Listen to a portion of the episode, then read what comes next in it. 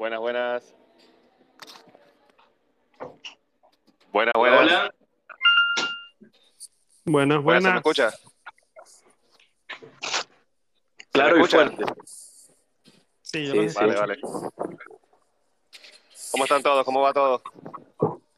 Yo aquí trabajando, o sea, jugando Axi y reposando la cena. Vale, vale.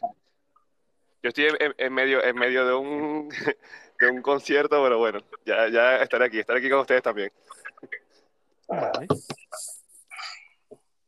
Eh, y bueno, y quería también eh, acotar, bueno, pedir disculpas también por la, la vez pasada que falté, que no, que bueno, eh, fueron problemas, problemas, digamos, entre comillas técnicos, porque él estaba en la calle, el móvil se me descargó y bueno, quería simplemente indicar eso, porque que, que me hubiese gustado, escuché, obviamente que luego escuché la, escuché todo, toda la cosa y me, me gustó bastante la interacción que hubo y el, el chico Matías que entró y empezaron a, bueno, y se improvisó un poco la- por la ausencia de, de mi persona, pero bueno, decir eso, disculpen, disculpen por eso y bueno, trataré de que no, no pase y que así esté en la calle o esté donde esté, bueno, siempre trataré de estar aquí y, y, y dar mi, mi opinión.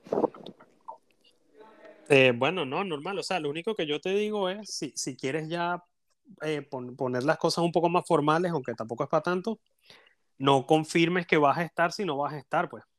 Eso sería lo único. Pero de resto, normal, no tienes que disculparte ni nada. Lo único es que Javier y yo estábamos preocupados la semana pasada. No sé Ya, por ya, qué- es que, porque sí, nos es que- pusimos todo, "Birro, le habrá pasado Sí, es algo. que- es que hasta les escribí, les escribí desde, desde, el, desde el Facebook de, una- de la mía con que andaba, les escribí, no me acordaba, semejante, porque también andaba medio, medio borrachín, como cosa rara, y, y, no, y, y no, no me acordaba de, de- del nombre en Facebook tuyo, y tuve que enviarlo por, ¿cómo se llama? Por, eh, o sea, desde el Facebook, amiga, tu- tu- tuve que enviarle a la cuenta de Facebook de Cristo me, de Cristo me Fortalece, o sea, escribí por ahí, que me imagino que ni lo viste, porque si lo hubiese visto, bueno, ya lo, lo hubiese, ¿cómo se llama? Se hubiesen dado cuenta, pues. No, es que no recibí notificación. Yo creo que tengo las notificaciones de eso desactivadas porque total, yo nunca uso Facebook. Ya, ya. No, pero por Cristo me fortalece. ¿Sabes que hay una cuenta que, que, que nos hicimos también allí de Cristo me fortalece? En Facebook. Sí, hay una cuenta de Facebook de Cristo me A eso me refiero. Que yo no la reviso porque yo normalmente no uso Facebook y no tampoco me llegó notificación. Vale, vale. Este, Bueno, Ajá.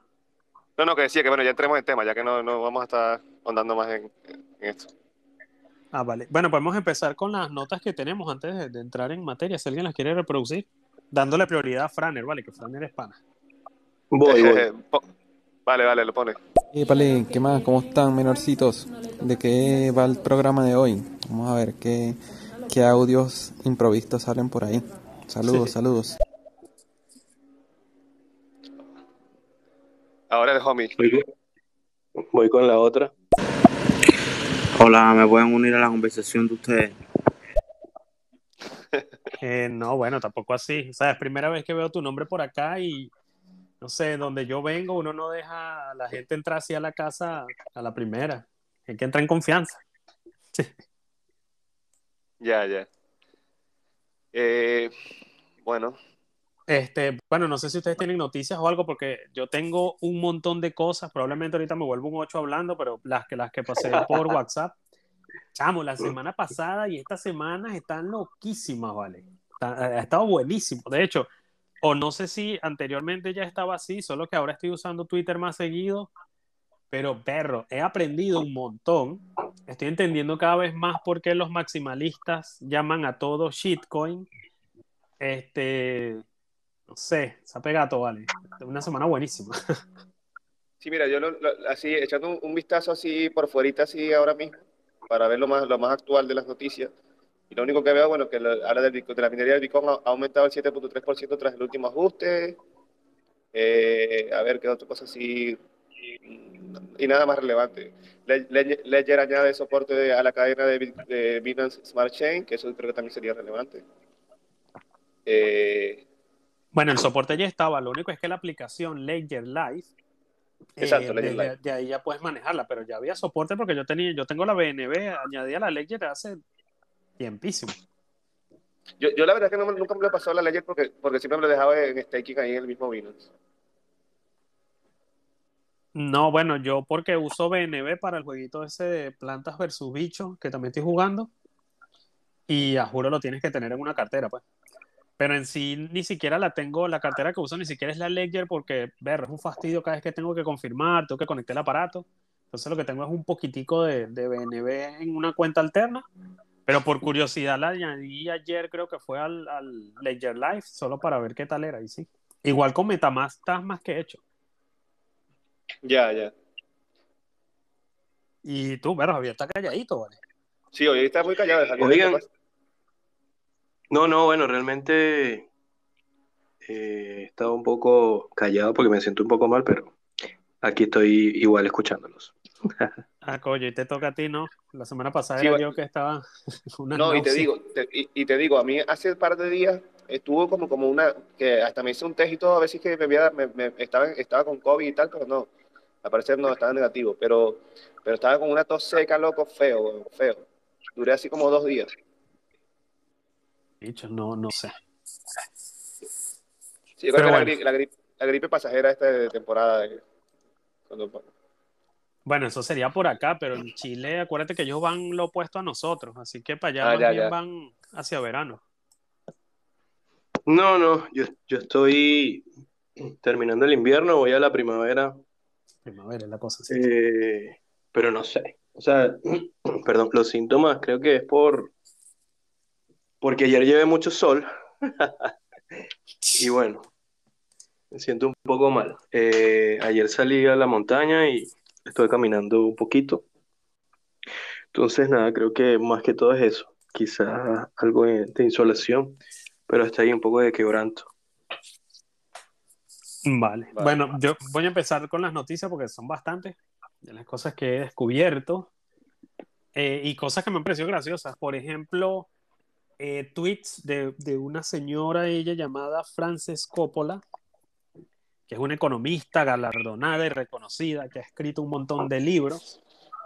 Y la tipa lanzó una cadena de tweets, bueno, un hilo, para hablar con la jerga, eh, diciendo un montón de cosas que no tenían sentido sobre por qué la, la Bitcoin no funciona. Entonces, una de las cosas que ella mencionaba y que se repitió bastante y se volvió meme, es que vamos a suponer que yo quiero pasarle Bitcoin a, Javier. Los dos estamos en una zona horaria diferente, así que si por ejemplo yo le envío, para que sea más, más probable, Javier me envía Bitcoin a mí a una hora a la que yo estoy durmiendo, no voy a poder recibirlo porque la cartera no está conectada en la red. Ella se basa en que para que haya un, para que puedas hacer un pago, la otra persona la tiene que recibir. Y si la otra persona no está conectada, no lo puede recibir, así el blockchain de Bitcoin diga que el pago fue efectuado. Y entonces empezaron los memes, que cómo explicas esto, con lo otro. Eh, había gente diciendo, ah, pero entonces, ¿cómo le explicas las paper wallet? ¿Cómo explica que una paper wallet pueda recibir Bitcoin entonces? Y la tipa bloqueando un gentío, luego empezó a decir a los maximalistas, o bueno, a los bitcoiners, empezó a decir que eran unas ratas, en el sentido gringo, no el venezolano. Y berro, qué cosa más buena, ¿vale? Qué increíble tanta ignorancia. Luego había, eh, este, berro, se me olvida su nombre, creo que se llama Jack La Cuenta. En realidad no sé quién es él en Twitter, probablemente sea el dueño y yo no lo sepa, porque yo nunca estoy al tanto de esas cosas. Eh, comentó algo en, en un tweet de otra persona para ver si la posibilidad de implementar propinas en Twitter a través de este Lightning. Bueno, salieron los Ethereum lovers a decir que Ethereum estaba ya mucho mejor para eso, por lo de los contratos inteligentes, la escalabilidad. Y un montón de gente, incluidos yo, de ya sí, yo voy a mandarte una propina a ti de 2 dólares y voy a dejar 20 en comisiones, porque eso es lo más, lo más óptimo.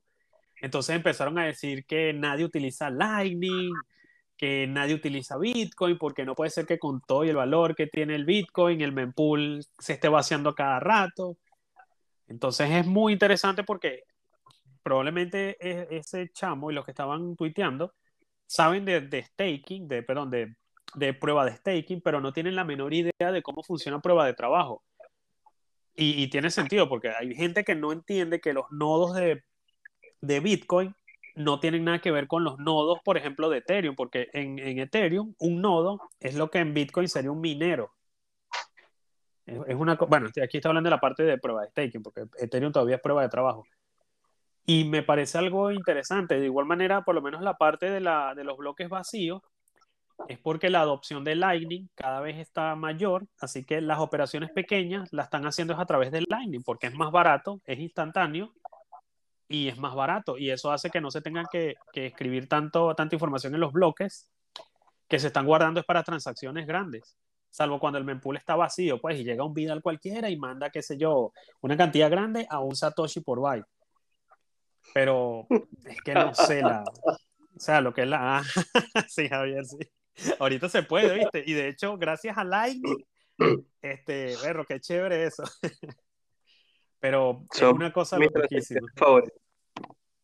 ¿Mm? Ah, disculpe, que son mis transacciones favoritas.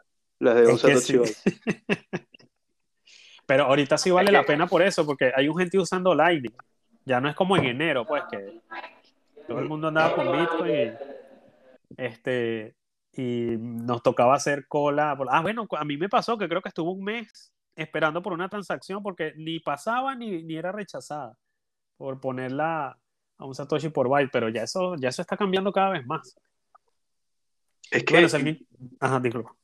disculpa que te interrumpa, yo creo que te mandé una. Eh, ¿y cuánto duró? ¿Fue una semana? Sí, más o menos. Pero normal, ¿no? O sea, es algo que ya yo sabía, así que relajado. Pero en aquel, en, en aquel entonces sí la reggae estaba muy movida, estaba vuelta loca. Mientras que ahorita la gente se está dando cuenta que para transacciones pequeñas, o mejor dicho, transacciones del día al, día a día, conviene Lightning y para guardar a futuro conviene hacer transacciones en, en- en on-chain, pues, que es lo que me gusta de nuevo de Bitcoin. No tienes que tocar Bitcoin, no tienes que hacer ningún tipo de, for- de, de hard fork o, cambiar las reglas de la red y tal para usarlo. Y, de nuevo, es algo que me gusta. Y bueno, si alguien quiere añadir algo, porque todavía tengo un poquito más de cosas que decir. No, bueno, simplemente eh, creo que mencionaste a Jack Dorsey, o no sé cómo se pronuncia realmente. Él, creo que dijiste que era algo en Twitter, si era el dueño, algo así. Él fue, confu- eh, fue confu- cofundador y también está como fundador de Square. Y es una de las cuentas súper activas en Twitter, pues es arroba Jack, así, cortito. Sí, ese Eh, simplemente eso. Simplemente eso es lo que quería agregar. Fíjate. Claro, que el tipo, que, que el tipo mueve, mueve, mueve, pues mueve masa y, y es uno de los que estaba ahí en principio. pues. No, y no solo eso, sino que si meten Lightning a, a Twitter, que ojo, ya está una plataforma que se llama tipping.me o algo así, que es para también dar donaciones en, a través de Lightning en Twitter. Pero si lo ponen nativo, uy, ya luego muy probablemente otras plataformas también lo van a adoptar, porque recuerda que normalmente lo que ocurre es que una plataforma lanza un experimento y las otras empiezan a imitarlo y que de nuevo es muchísimo más barato que en Ethereum, porque es directo. Lo otro así es que, bueno, déjame marcar esto acá. Ah, lo otro tiene que ver con Ethereum y la descentralización. Que bueno, que hay gente que dice que Ethereum es descentralizado. No sé qué tanto saben ustedes respecto a eso. Porque alguien compartió una, una especie de es una imagen, porque no, no, no sé, Sí. podría tomarse como infografía, pero a la vez no lo es y está brutal. A ver, que, que no sé si no sé si es la conexión mía, pero es que le escucho un poco como entrecortados. A ver, lo último que no entendí muy bien lo que dijiste, Vidal. Que si alguno sabe, de alguno de ustedes sabe si Ethereum es descentralizada o no. ¿Y Eh, por qué? Bueno, en, en mi opinión, en mi opinión de cajón no, por el, por el hecho de que hay gente detrás. O sea, hay un grupo de programadores que son los que, es más, creo que creo que ese tema lo, lo- lo tocamos ya, por- bueno, lo tocamos cuando estaba el Javier, el Javier Bastardo, y creo que también explicó muy bien de la razón de por qué Ethereum no era, o sea, no era realmente descentralizada. El hecho de que, bueno, el hecho de que ya haya gente, o sea, haya un grupo de programadores que sean los que tomen las decisiones a la hora de, de hacer un cambio, Ya, ya eso, no, eso no es descentralizado. Sí, Bueno, Nada más por ahí digo. Porque la cosa es que con Bitcoin también hay un grupo de programadores que toma decisiones. De hecho, de ahí salieron los forks. Pero hay como algo clave entre esos programadores, ese grupo de programadores en Bitcoin y el que está detrás de Ethereum. O de hecho, hay algo mucho más importante incluso que los mismos programadores. Pero es- eso, es- eso es como lo que voy a decir si, si ustedes se llegan a equivocar, pues que, que es súper wow. Bueno, no, menciónalo porque, o sea, para mí Ethereum, eh, por el simple hecho de estar tanta gente de Amazon metida ahí, o mejor dicho, los servidores de Amazon ahí metidos, ya eso me indica que no es descentralizado.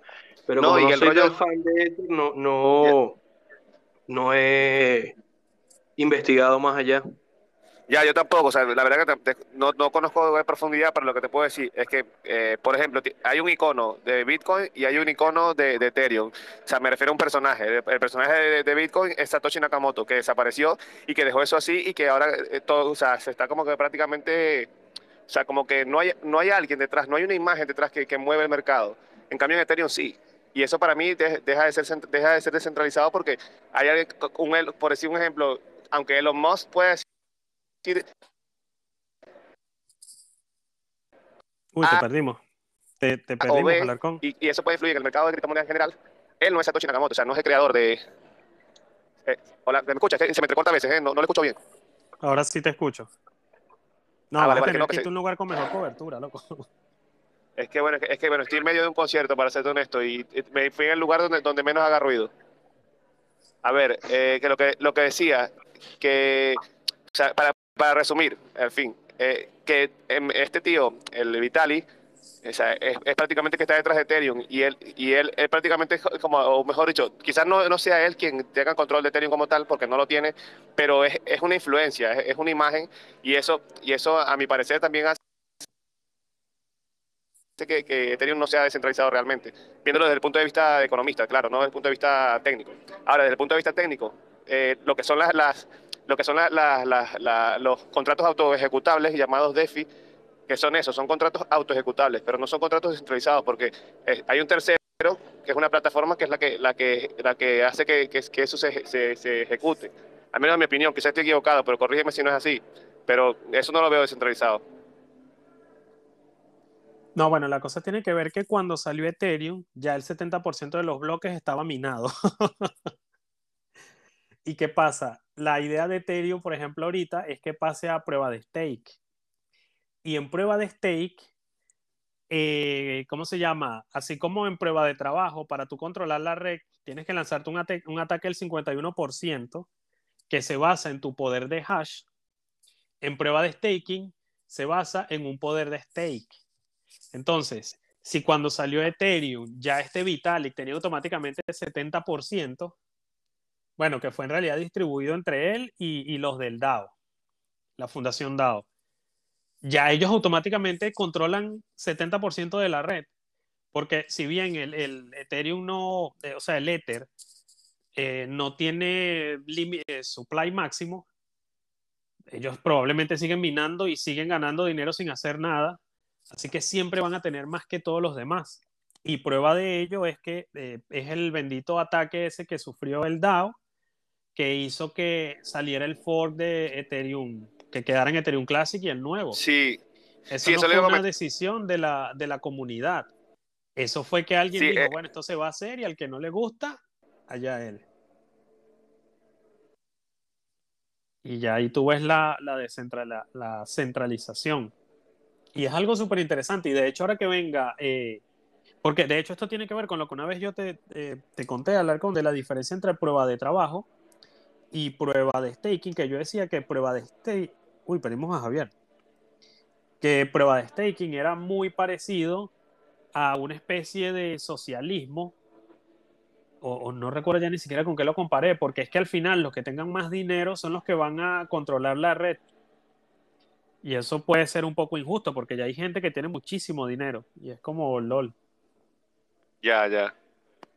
Sí, es que la cuestión es esa, tío. O sea, eh, Bitcoin, por ejemplo, ha sido creado, o, o- o al menos una, una de las, en mi opinión, quizás no no sé, bueno, mi opinión, eh, fue creado con, con, la mentalidad de que, de que, de que iba a ser un dinero libre para, para, el, para que fuera del sistema, para, para hacer, o sea, para no, para no, para que no exista un tercero intermediario y tal.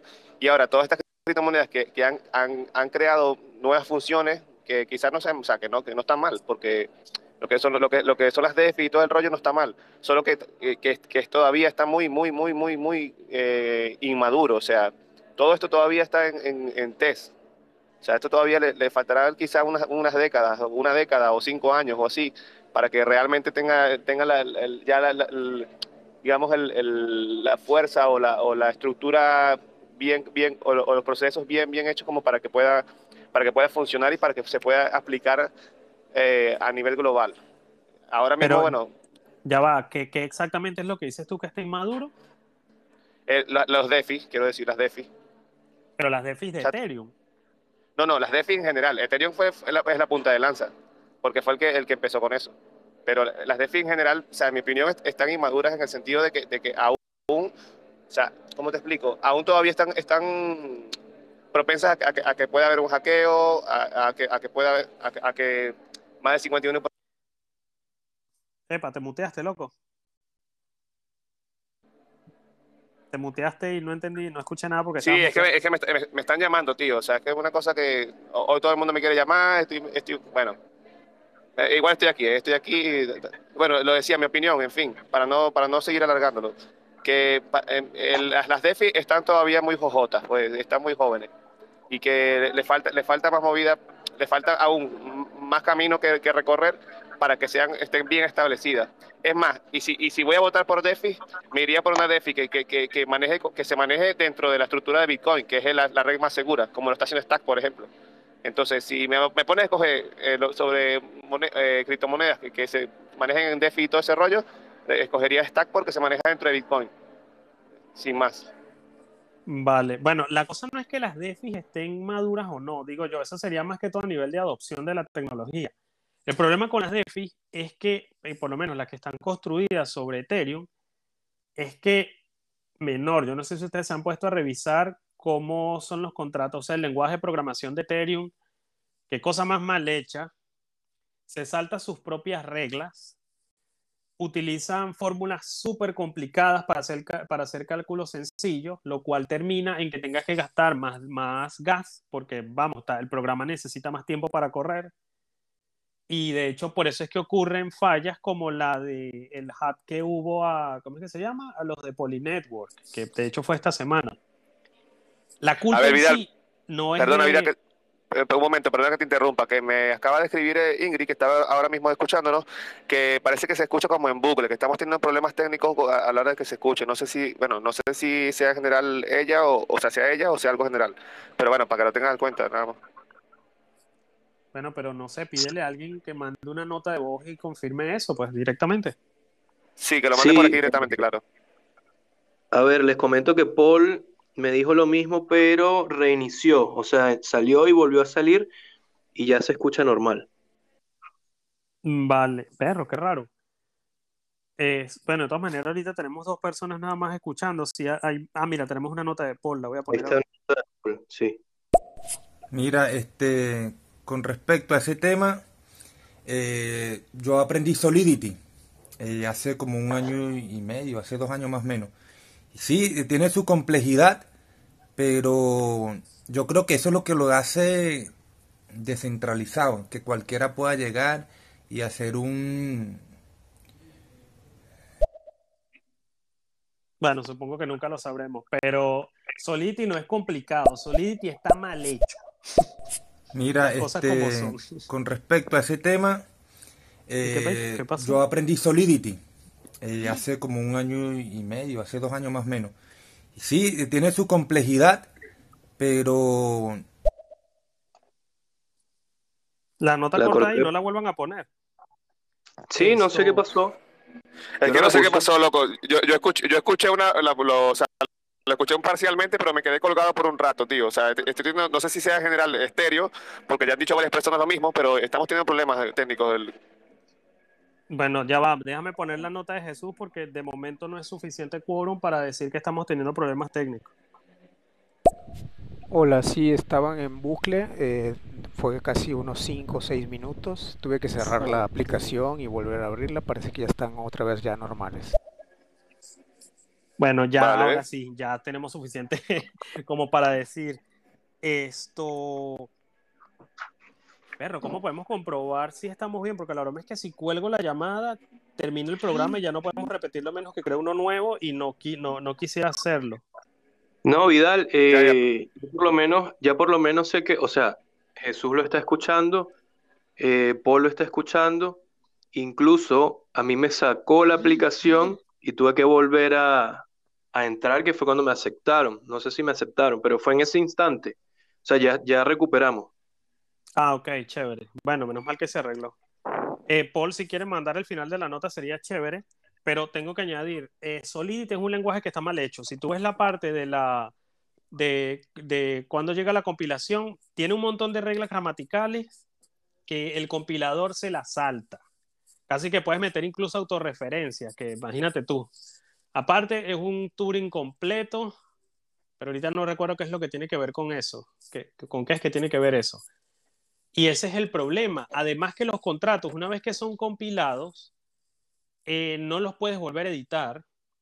Y a su vez, cada vez que le lanzan una actualización al lenguaje, no puedes adaptar el, el contrato que hubieras creado anteriormente para, qué sé yo, corregirle bugs, optimizarlo, etcétera, sino que tienes que crearte uno nuevo. O sea, es un montón de cosas horribles. Y de hecho, es un video que vi y el tipo explicaba cómo un atacante puede aprovecharse de muchos fallos precisamente por, por, por los contratos. Que de hecho, después del hack que hubo en, en- con los de Poly Network, eh, hay un tipo que yo, les, que yo sigo yo le pregunto, vale, ahí a, a este punto ya yo no sé qué es lo que ocurre. Si es que los programadores de Ethereum son idiotas, por decirlo de alguna manera, o no lo o sea, no están pendientes de todos los detalles, o tal vez es el bendito lenguaje de programación que no sirve, porque es que no puede ser que hayan tantas fallas en los contratos, no tiene sentido. Y me pasa el video y yo veo todo lo que está mal con ese lenguaje y no, eso es un lenguaje mal hecho. O sea, para que la DeFi, en, este caso, en el contexto de Ethereum, mejore, perro, tienes que meterles un cambio directamente a, Ethereum. Y es que no, está, está muy mal hecho. Es como, de nuevo, ahora tenemos la actualización esta London.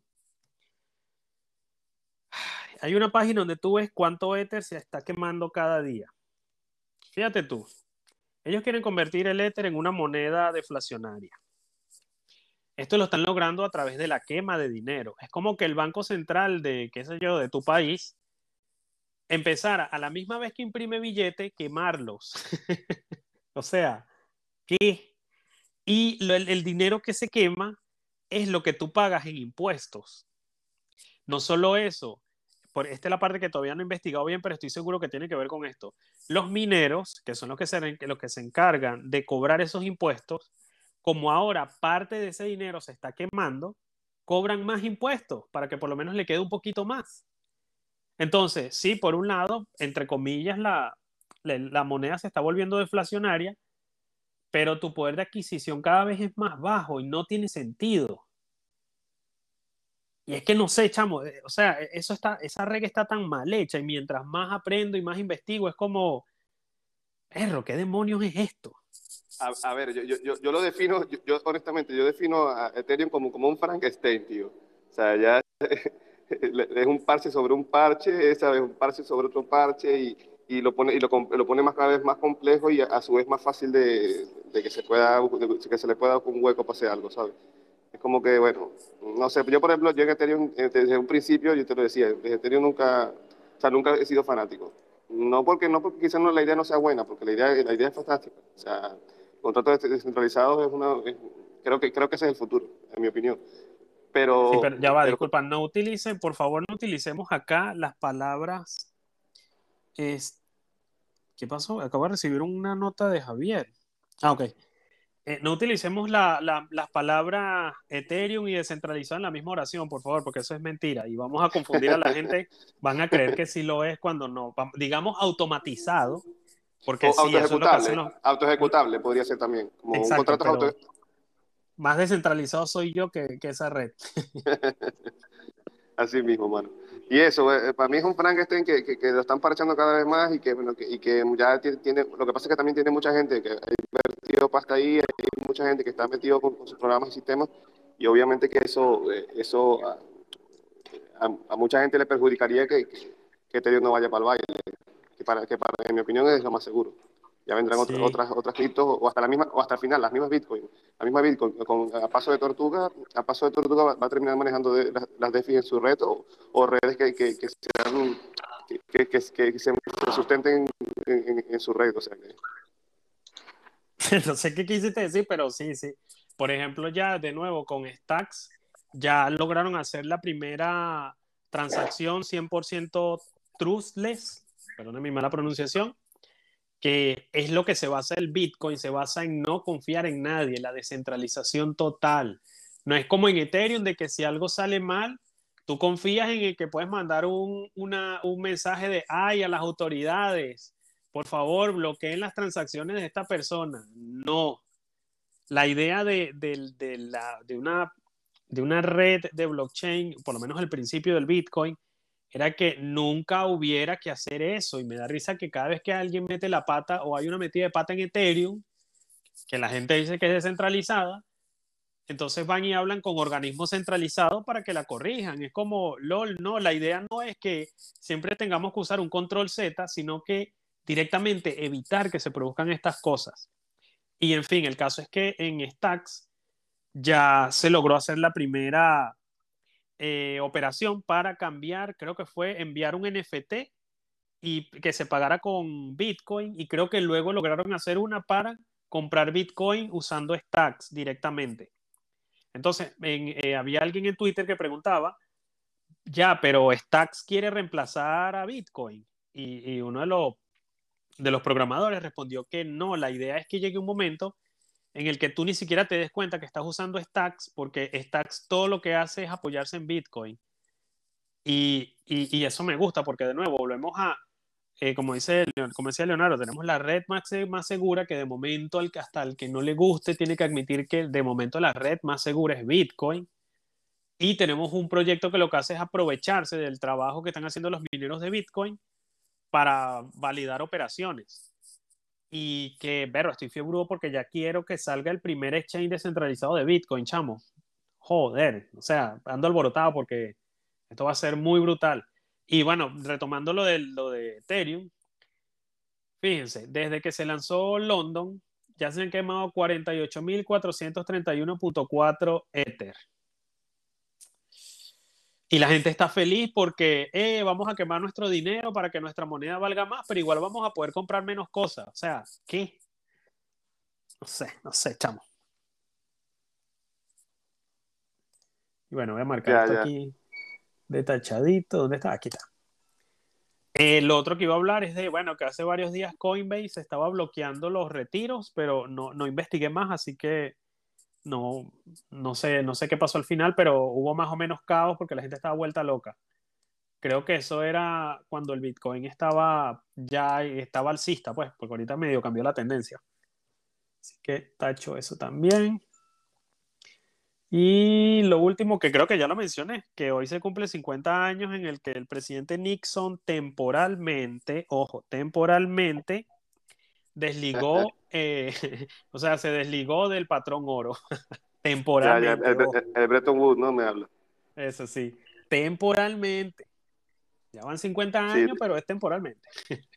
Sí, es, es como lo que están diciendo ahora de que, de, que- de que toda la, la impresión de dinero que se está haciendo ahora en, este- en estos últimos dos años han impreso un, un 80% casi del supply total de, de dólares que existen, ¿sabes? Claro, es sea, que el fiat es deuda. Ya aparte, en el Total. momento en que tú empiezas a crear dinero de la nada, solo estás creando deuda. Así que no puedes parar. Porque no tienes ni siquiera para cubrirla. Dime. ¿Qué les parece si explicamos un poco eso del dinero fiat y el patrón oro? Ah, bueno, No sé. láncense, pues. Lánzate, pues lánzate, ya que lo dijiste, lánzate, Javier. Ahora le paso la palabra a mi compañero Javier, que les va a hablar del patrón oro. ¿Quién me manda a abrir la boca? Ah, bueno, pero yo quiero, yo, yo quiero preguntarle algo entonces. eh, para ustedes, ¿qué es dinero o Bitcoin para ustedes significa dinero? Mm, la cosa con Bitcoin, yo por ejemplo no lo veo como dinero exactamente, sino como un sistema de pago alternativo a lo que tenemos ahora. Yo lo veo más como un trueque, pero en este momento es trueque de Bitcoin a Bitcoin, ¿sabes? Yo cuando le paso Bitcoin a alguien, no lo estoy viendo como que le estoy pasando dinero, porque para mí el dinero ya lo tengo asociado con euros, dólares y tal. Cuando mucho lo vería desde el punto de vista de una criptomoneda, pero tampoco lo vería como dinero. No sé, es raro. Ok. Mm, Ya, ver, ya, ya sé, ya sé, Bueno. no, disculpa. Eh, eh, tiene que ver con la analogía esa de, vamos a poner que yo cuando te quiero pagar algo, en vez de darte, qué sé yo, 50 dólares, te doy un reloj. ¿Sabes? Tú le estás usando como medio de cambio, pero no como dinero. Ok. Sí, más o menos así lo veo yo. ¿Y tú, Leonardo?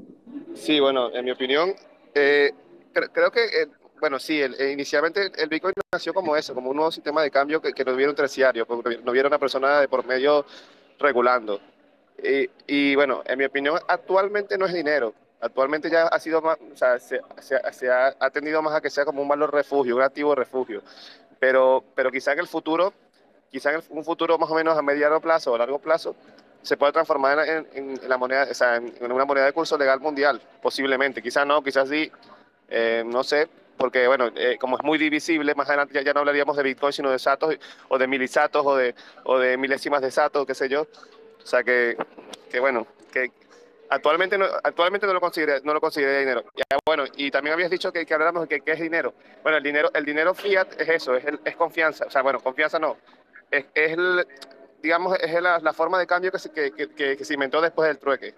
Hace 5.000, qué sé yo, 10.000 años, porque no, tampoco me conozco la historia de la economía de la humanidad, pero sé que Mm, antes era con trueque, cuando la densidad de población empezó a crecer y tal, ya tuvieron que usar otro tipo de cambio, otra forma de cambio y, y- y inventaron las monedas, que, y ahí, ahí es donde nació el oro y tal, y el oro fue, pues, eh, creo que ha sido la, la- como quien dice, el- el- la forma de cambio más confiable que ha tenido la, la humanidad hasta, hasta en toda su historia, hasta ahora. Ahora, Ya. eh, después de, de todo lo que ha pasado con esto, este, estos últimos, estos últimos grandes imperios, por llamarlo de alguna forma, que, que ha sido, bueno, Estados Unidos y tal, ellos, bueno, buscaron una manera de, de crear su sistema Ponzi ahí, de que, de que, bueno, confíen en nosotros porque tenemos el poder mundial, tenemos la, la, la, la fuerza militar más grande y a partir de ahora, pues ya, bueno, es que, es que eso, por lo que poco que sé de Bretton Woods, fue, fue porque creo que Francia les, le- les pidió Mira, su ya oro. va, ya Entonces, va. Ya va, Alarcón te está yendo por un montón de ramas y ya me estoy perdiendo, loco, mala mía. No, mala mía entonces, soy yo que, soy, soy yo, Bueno, soy yo pero- que me estoy yendo por las ramas, sí, pero en fin, en fin, para, para, para resumir, es que, es que se me, En me vienen todas las ideas ahora. Ya, ahora ya tengo las dos ideas, tanto la tuya como la de Vidal. Entonces, en Vale, conclusión, ustedes me dijeron, Vidal me dijo que bueno, que lo ve como un trueque o una forma de intercambiar algo. Y tú me dijiste que lo ves como una unidad o eh, algo divisible y que lo ves como depósito de valor, ¿verdad? Sí, un, un activo, no, eh, actualmente es un activo de valor, un, un activo refugio, quiero decir. Un valor refugio. Bueno, mientras ustedes hablan, yo me fui a Wikipedia y me dice, dinero, es todo activo o bien generalmente aceptado como medio de pago por los agentes económicos para sus intercambios y que además cumple con las funciones de ser unidad de cuenta y depósito de valor. Algunos ejemplos de dinero son las monedas, las divisas y los billetes, las tarjetas de débito y también las transferencias electrónicas, entre otros. Entonces yo creo que nosotros acabamos de definir Bitcoin y que a su vez también lo podemos tomar como dinero. ¿Por qué? Porque Bitcoin es una unidad de cuenta, o sea, tenemos un Bitcoin y lo podemos dividir. Usamos Bitcoin como depósito de valor. Cuando lo vamos a intercambiar, tú dices, bueno, ya va, tengo aquí tantos euros, tantos dólares, ¿qué prefiero? ¿Tener euros o tener dólares? Perdón, tener Bitcoin o tener dólares o tener euros. Mm, compramos Bitcoin, entonces lo cambiamos, lo, us- lo usamos como depósito de valor. Y bueno, yo no lo vería como moneda, no lo vería como una divisa, tampoco lo veo como un billete ni como una tarjeta de débito, pero yo me quedaría con esta última transferencia electrónica, porque Bitcoin realmente funciona, para los que no sabemos muchas cosas técnicas, funciona como una transferencia electrónica. Yo tengo una llave pública que podría ser mi, mi, mi, mi, cuenta de banco y tengo, o sea, que, que está en mi wallet y tengo cierta cantidad. Entonces, cuando yo quiero pasar X cantidad de Bitcoin a una persona, lo puedo tomar como que si estoy haciendo una transferencia electrónica. Para mí Bitcoin entonces sí es dinero. Y antes de que mm, sigamos un poquito más adelante, ustedes también mencionaron, eh, o sea, Vidal dijo, si yo tengo un reloj, lo puedo intercambiar por X cosa. Así nace el dinero. O sea, nosotros con el trueque vimos los primeros indicios de, de intercambio de valor, de activos o bienes, eh, y que personas aceptaban porque simplemente tenían la necesidad. Si yo tenía trigo, por ejemplo, y alguien tenía un ternero, yo cambiaba trigo y me pasaba en un ternero o parte de ese ternero que yo pensaba que era equivalente a la cantidad de trigo que tenía. Sí, ya te iba a decir, porque para que tenga un ternero, no sé cuántas toneladas de trigo tienes que dar. Claro. Pero fíjate que así nace el trueque. eso depende también, ¿eh? Ya también eso depende de la necesidad del comprador y eso ya es oferta y demanda, ¿sabes? O sea, que también es, relativo, porque si el comprador tiene una necesidad muy urgente y, el vendedor ve la necesidad, o sea, que lo puede clavar, o sea, que ahí, también juega. Ya va, pero tampoco era para entrar en ese tema, pues eso se sobre. Claro, pero ojo que, ustedes, ojo que ustedes me acaban de dar una visión de otra cosita, y es que eh, Bitcoin tiene la facilidad de ser divisible. Y eso pasaba justamente cuando el dinero va evolucionando y llegamos a el patrón oro. Se suponía que yo podía tener moneditas de oro y realmente cómo nacen las monedas. Vamos a hacer otro, otro inciso aquí. ¿Cómo nace una moneda? La moneda nace porque necesitábamos tener una unidad Disculpa. igual, una unidad igual para todos. Disculpa, Javier. Lo que pasa es que en español la palabra moneda tiene dos definiciones, una para referirse a un, como quien dice, a la moneda de un país y otro para referirse a la moneda, el cosito redondo que uno utiliza para pagar. ¿Cuál de las dos estás hablando? En este caso estoy hablando del cosito redondo para pagar. Ah, ok, yo estaba pensando en lo otro. Menos mal que pregunté. Claro. Y es que eh, más o menos como nacen. Nacen como que había gente que tenía oro eh, en este caso reyes y tal, qué sé yo, pero cuando llegaban a un sitio a, pagar con oro o a pagar con plata, que ahí viene el, patrón ya con, metales, eh, tenían que partir ese pedazo de oro o de plata para poder pagar. Entonces, viene eh, más o menos con el caso del trigo y, el ternero. Si yo necesitaba, no sé, una vaca, y cortaba más de lo que debía, o sea, no sé, me, le metí un martillazo a ese pedazo de oro y cortaba más, yo le decía al tipo, epa, pero mira, esa cantidad de oro equivale a una vaca y media, no, no una.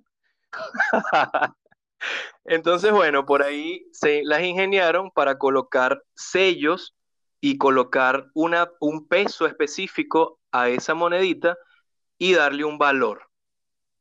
Entonces de ahí nace la unidad la unidad en la monedita y un sello que me daba la confirmación de que esa moneda realmente era de oro, de plata y que X persona la avalaba.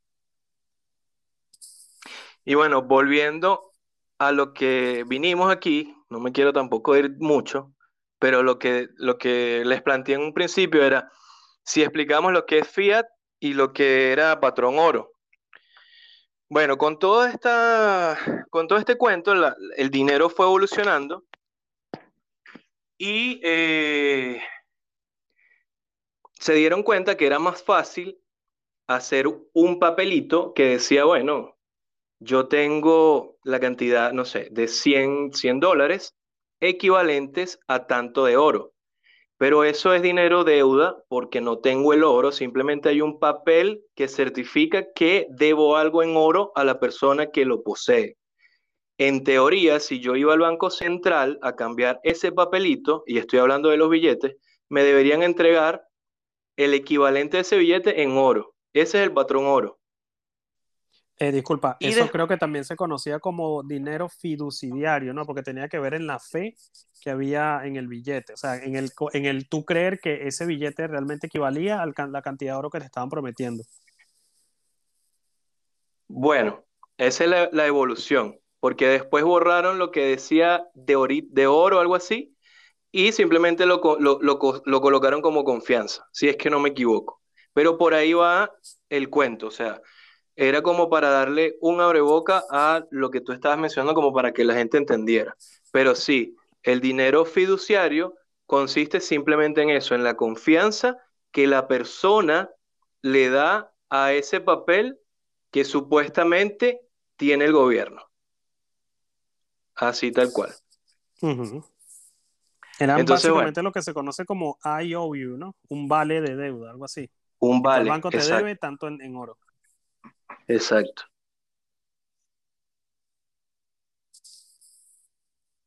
No, no, sigue hablando, disculpa. Ah, no, perdón, es que me fui. No, no, no. Era simplemente eso, como habíamos, o sea, como quedamos que el, mencionaste el patrón oro y, el, y, y el, las monedas fiduciarias, era como para medio explicar lo que nosotros entendíamos por eso. Sí, no, y el, el Pero, pa- ah, disculpa. ajá, digo, dime, dime. No, no, continúa, porque capaz que yo me pegue ahorita. No, bueno, eso que eh, hace aproximadamente, no, bueno, son 50 años que se cumplen desde que Nixon eh, convenció de que el patrón oro se iba por un tiempo y ese tiempo todavía lo estamos esperando. Sí. Qué curioso, ¿no? Que sea en el 2021, ¿vale? El, el- el año de Chávez también. Pero bueno, Sí. no, y también la ventaja, bueno, entre comillas, lo que se pretendía con el patrón oro es que la gente no pudiera mentir, vamos a hablar en este sentido, gente, cuando en realidad son los gobiernos, respecto a cuánto valor tienen. Es como que yo te diga a ti, este, no, Javier, qué sé yo, yo tengo 52 matas de sábila. Vamos a suponer que las matas de sábila son súper valiosísimas.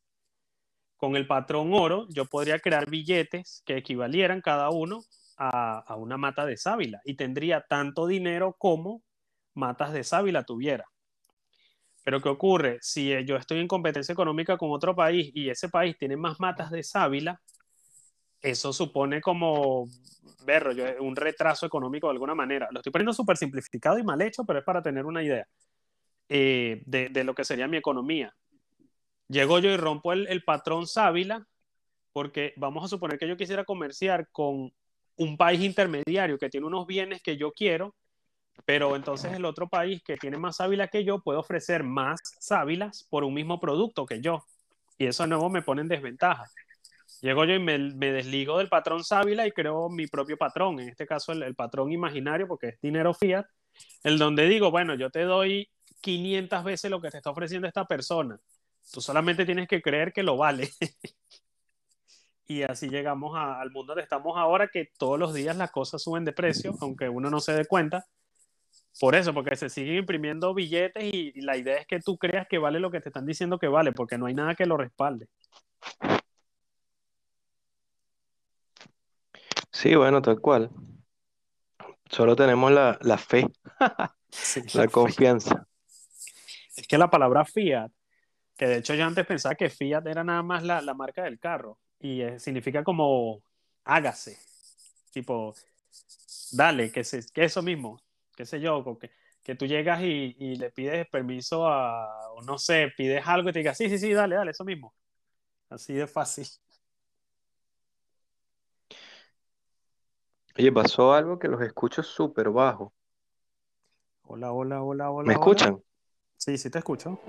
No, perdón, perdón Sí. mi ausencia en este momento, tío. Me, me, me acerqué un momento por allá que había dejado media cerveza y, y ya volví. Lo que pasa es que hace mucho, si me voy al sitio donde estoy, hace mucho ruido. Entonces me tengo que apartar unos, unos metros y meterme en el baño para poder hablar. Bueno, pero quédate en el baño de una vez en vez de estar yendo y viniendo, así te ahorras eso. es que se ve raro mucho rato en el baño, como que este tío que está haciendo en el baño tanto tiempo, tío. Eh, eh. Bueno, estás hablando por teléfono. no, pues, y, Y déjame marcar, listo. ¿Qué pasó? Pensé que iba a comentar algo, pero como que se cortó. Sí, ¿qué ibas a decir. Leonardo? No, no, no, no, ya eh, era eso, simplemente. Y pues sí, bueno, esas eran todas las noticias que tenía así de hablar, porque de resto, Esta semana, bueno, eh, me puse a crear NFTs en Stacks, ando fiebrudo porque son súper baratos de crear, lo malo es que no hay tienda donde venderlos. Ah, eh, a, ver, me gustaría que lo comentases ahora mismo, Vida, que habías hablado sobre la forma de ganar stack y tal, a la, gente que nos está escuchando, que bueno, que si les interesa, que hay una forma sin, sin comprar directamente, que te los puedes ganar, como- a- para que expliques un poco eso y así el que le interese, pues, ha- haga esas como que, como que son jueguitos o algo, o como... Explica bien eso bien, porque no, tampoco lo entendí, porque me gustaría también hacerlo y no, Ya no, va, no me he con eso. No, yo nunca dije eso. Sí, Dame que más, me habías- dame más de- A ver, que me dijiste la otra vez que te gastaste 60 stack, eh, creo que haciendo un post o algo, o como que fue. No, eso es con los de Freehold. Y no, eso ahorita está suspendido. Hasta donde sé, no están aceptando nuevos aplicantes. Y eso fue Ah, hace vale, vale. meses. Vale, Eh, vale. Bueno, también me gané 30 stacks en un concursito que hicieron en Twitter. Uno de, de- de los, ¿cómo se llama? Miembros de la comunidad estaba rifando ahí y me los gané, pues, que no caen mal. Pero el caso es que eh, sí, he estado creando varios NFTs en stacks. Publiqué un video en, ¿cómo se llama? En Odyssey. Que luego, bueno, lo, lo pongo el link en el, en el audio del podcast para el que le interese. Eh, y me gusta porque es, de nuevo, súper económico, es súper fácil de hacer, pero lo malo es que el, proyecto está muy nuevo y todavía no hay una tienda, ¿vale? Ya quiero que la lancen porque sé que hay varios proyectos de, de tiendas, pero no hay, así que mientras este, toca ir eh, puerta a puerta preguntándole a la Oye, gente, bueno, y, otra cosita, otra cosita también que quería comentar, que veo que tenemos, tenemos como ocho o nueve personas conectadas. Oye, si alguien tiene alguna pregunta, algo, alguna duda, si quieren comentar algo, pueden dejar un, una, una- un mensaje, o sea, pueden dejar una notita y, y nosotros, bueno, de lo que sepamos lo podemos compartir. Sería bueno, ¿sabes? Que haya la interacción con la gente que nos escucha. Sí, porque la gente manda aplausos y aplausos. Me siento como Maite Delgado. Aplausos. Mira, ¿sabes qué? Aquí retomando un poquito lo de la explicación, porque me, me- me- me causó como, como ruido eh, lo del tema de- del patrón oro y fiduciario. Lo busqué aquí rápidamente. Y sí, mira, Vidal, eh, el fiduciario es simplemente dinero inorgánico que está respaldado en la confianza de la sociedad. Y el Exacto. patrón oro, y el patrón oro, eh, perdón, el patrón oro eh, es porque se respalda en la cantidad de metal que, que pueda tener el gobierno.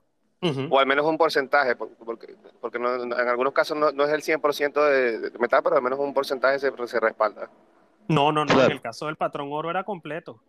No, por, te digo porque, completas. por- por- a ver, te digo porque en el- en la- en- antes Bretton Woods, en- hace 50 años que se cumple ahora, eh, no, no era el 100% el patrón oro, o sea, el 100% no, no, no respaldaba el 100% de oro, que yo sepa, era, creo que era un 30 o un 40%. O sea, el resp- o sea, se llegó a respaldar el 100% antes, pero como que en, en el, la- la- ¿cómo se llama? Los acuerdos que estuvieron antes, pero luego el último acuerdo llegó a estar como un 30 o un 40%, si mal no recuerdo, eh, te lo digo a, a- te lo digo a, memoria, que no, no, no tengo ahora mismo. Claro, ya eso es la gente volviéndose flexible y doblando las reglas, pero el patrón Exacto. oro se supone que es al 100%, es un patrón, y más cuando es económico. Si luego ya queremos jugar vivo y decimos, bueno, vamos a darle un 80%, pues, y todo el mundo como, como todos los países, le, le- qué sé yo, estaban de acuerdo porque sí, sí, sí, así podemos hacer el paro que tenemos más plata. Y se pusieron de acuerdo y esa es otra cosa, pero se supone que hay que respetarlo al 100%. Es como lo de los bancos. Un banco lo que se le pide que tenga en reserva creo que es el 11% nada más. ¿Y qué pasa? Como la gente no sabe eso y, y se confía en que el banco sí le tiene su plata relajado, pero yo estoy seguro que sí. Un, de un día, bueno, ya no ocurriría porque es que el, el banco te lo va a impedir. Pero si en algún momento la gente pudiera retirar todo su dinero del banco, no van a tener de dónde sacarlo. Es más, si tú tienes, por ejemplo, aquí, bueno, en Europa eso pasa, en España porque he, he tenido amigos que, me- que- que le ha pasado, que si tú, por ejemplo, tienes una cierta cantidad, qué sé yo, 30 mil, 50 mil euros metidos en el banco y lo quieres retirar todo, ellos te piden una justificación de por qué, o sea, como que, o sea, es tu dinero y tienes que, y tienes que decirle a ellos por qué sacas tu dinero del- de, de su banco, ¿sabes? Eh, eh, me parece un poquito como que, sí, sí, me parece un poquito como que, eh, pero es mi dinero, tío, ¿de qué van? ¿Sabes? Claro. bueno, no que, son tus- si no son tus llaves, no es tu dinero, así que técnicamente es del banco. Ya, ya, ya. Esa- Mira, Exacto, yo una, tu llave no es Aquí tu tenemos- dinero. Aquí tenemos una notica de voz de, la, de Ingrid, vamos a ver qué dice. Hola chicos, ¿cómo está? Bueno, voy a aprovechar para decirle esto. Sabes que en estos días vi, vi, me llegó un curso y lo voy a leer un poco para hacer preguntas más concretas, pero es como que con Ethereum, más que todo, era Ethereum la, la, con la que están dando el ejemplo, se podía prestar dinero y así como prestar e, dinero o prestar Ethereum. Yo así como que, ay, no entiendo mucho, pero no lo he leído por completo, así que es como vaga mi pregunta quizás, pero no sé si sabían sobre eso. ¿Alguno quiere responder? Bueno, yo déjame decir yo algo rápido. Ya ustedes abundan más en la parte, bueno, Irán abunda más en la parte técnica, pero yo lo poquito que sé te puedo decir de, de que eso, eh, del préstamo, eso puede pasar con cualquier criptomoneda.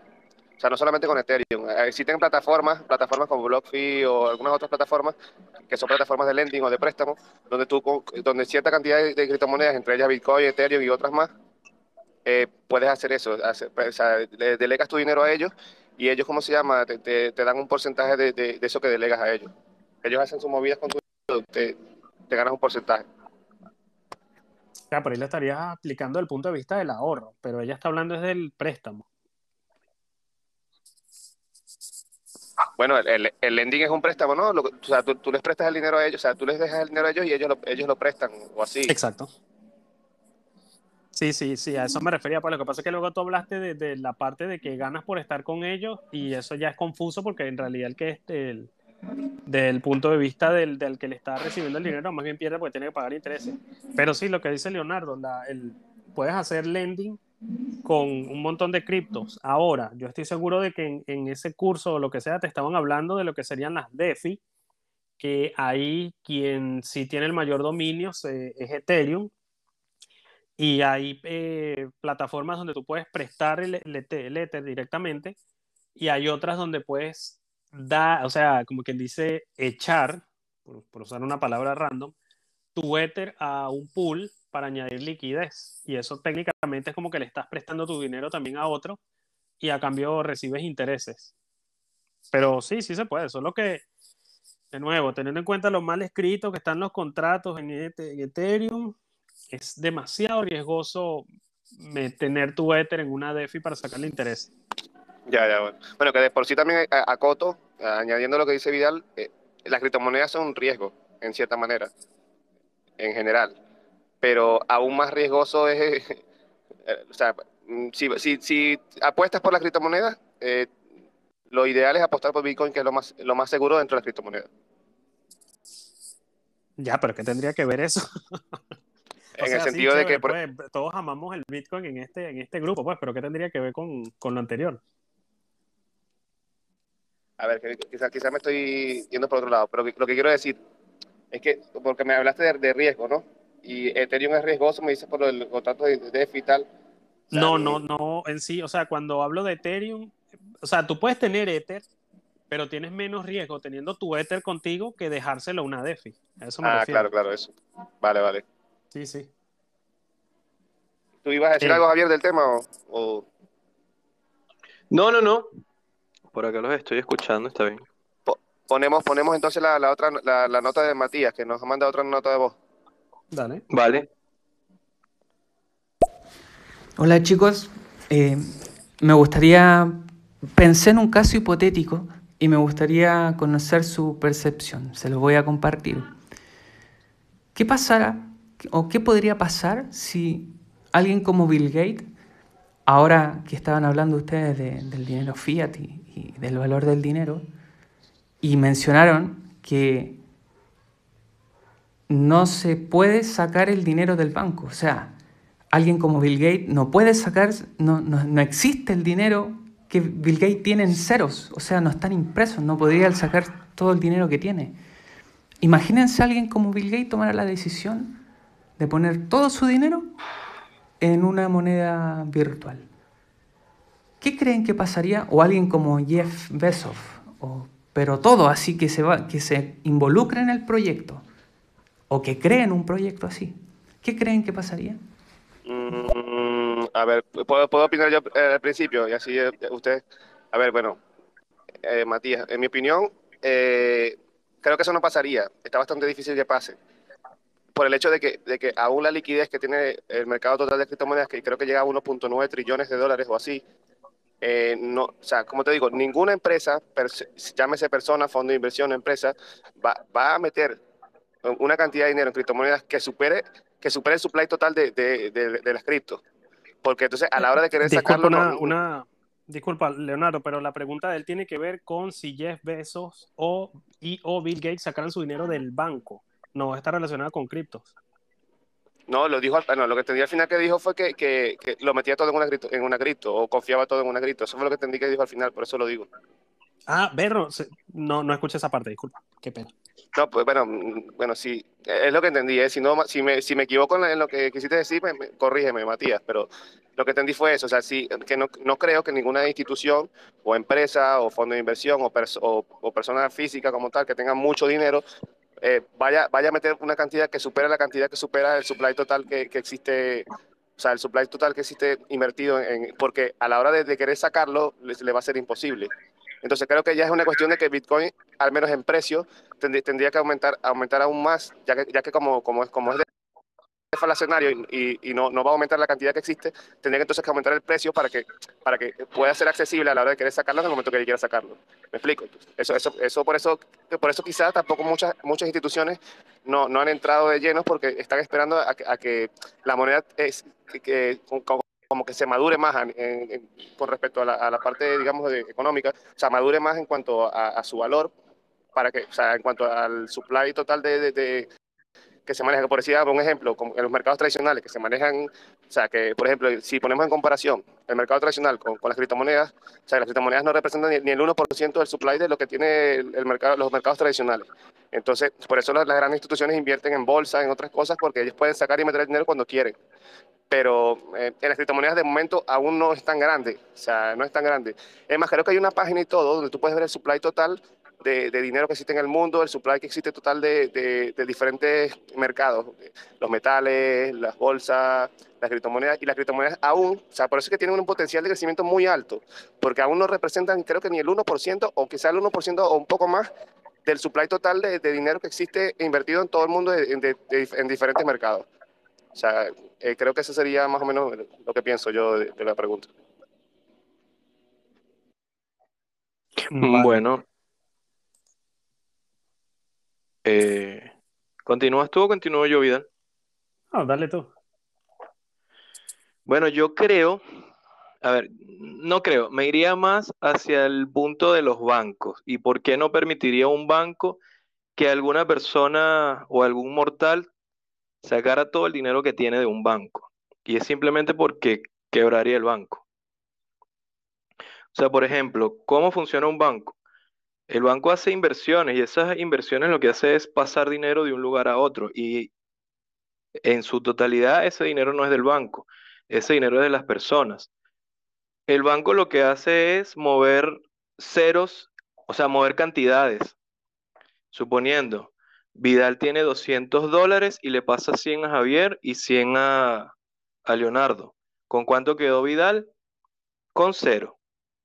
Supuestamente Javier tiene 100 y Leonardo tiene otros 100.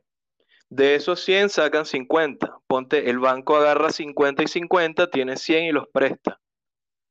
Si Javier, si el banco funciona nada más con estas, con estas tres personas y sacamos los 200, el banco quiebra, porque no tiene dinero para prestar.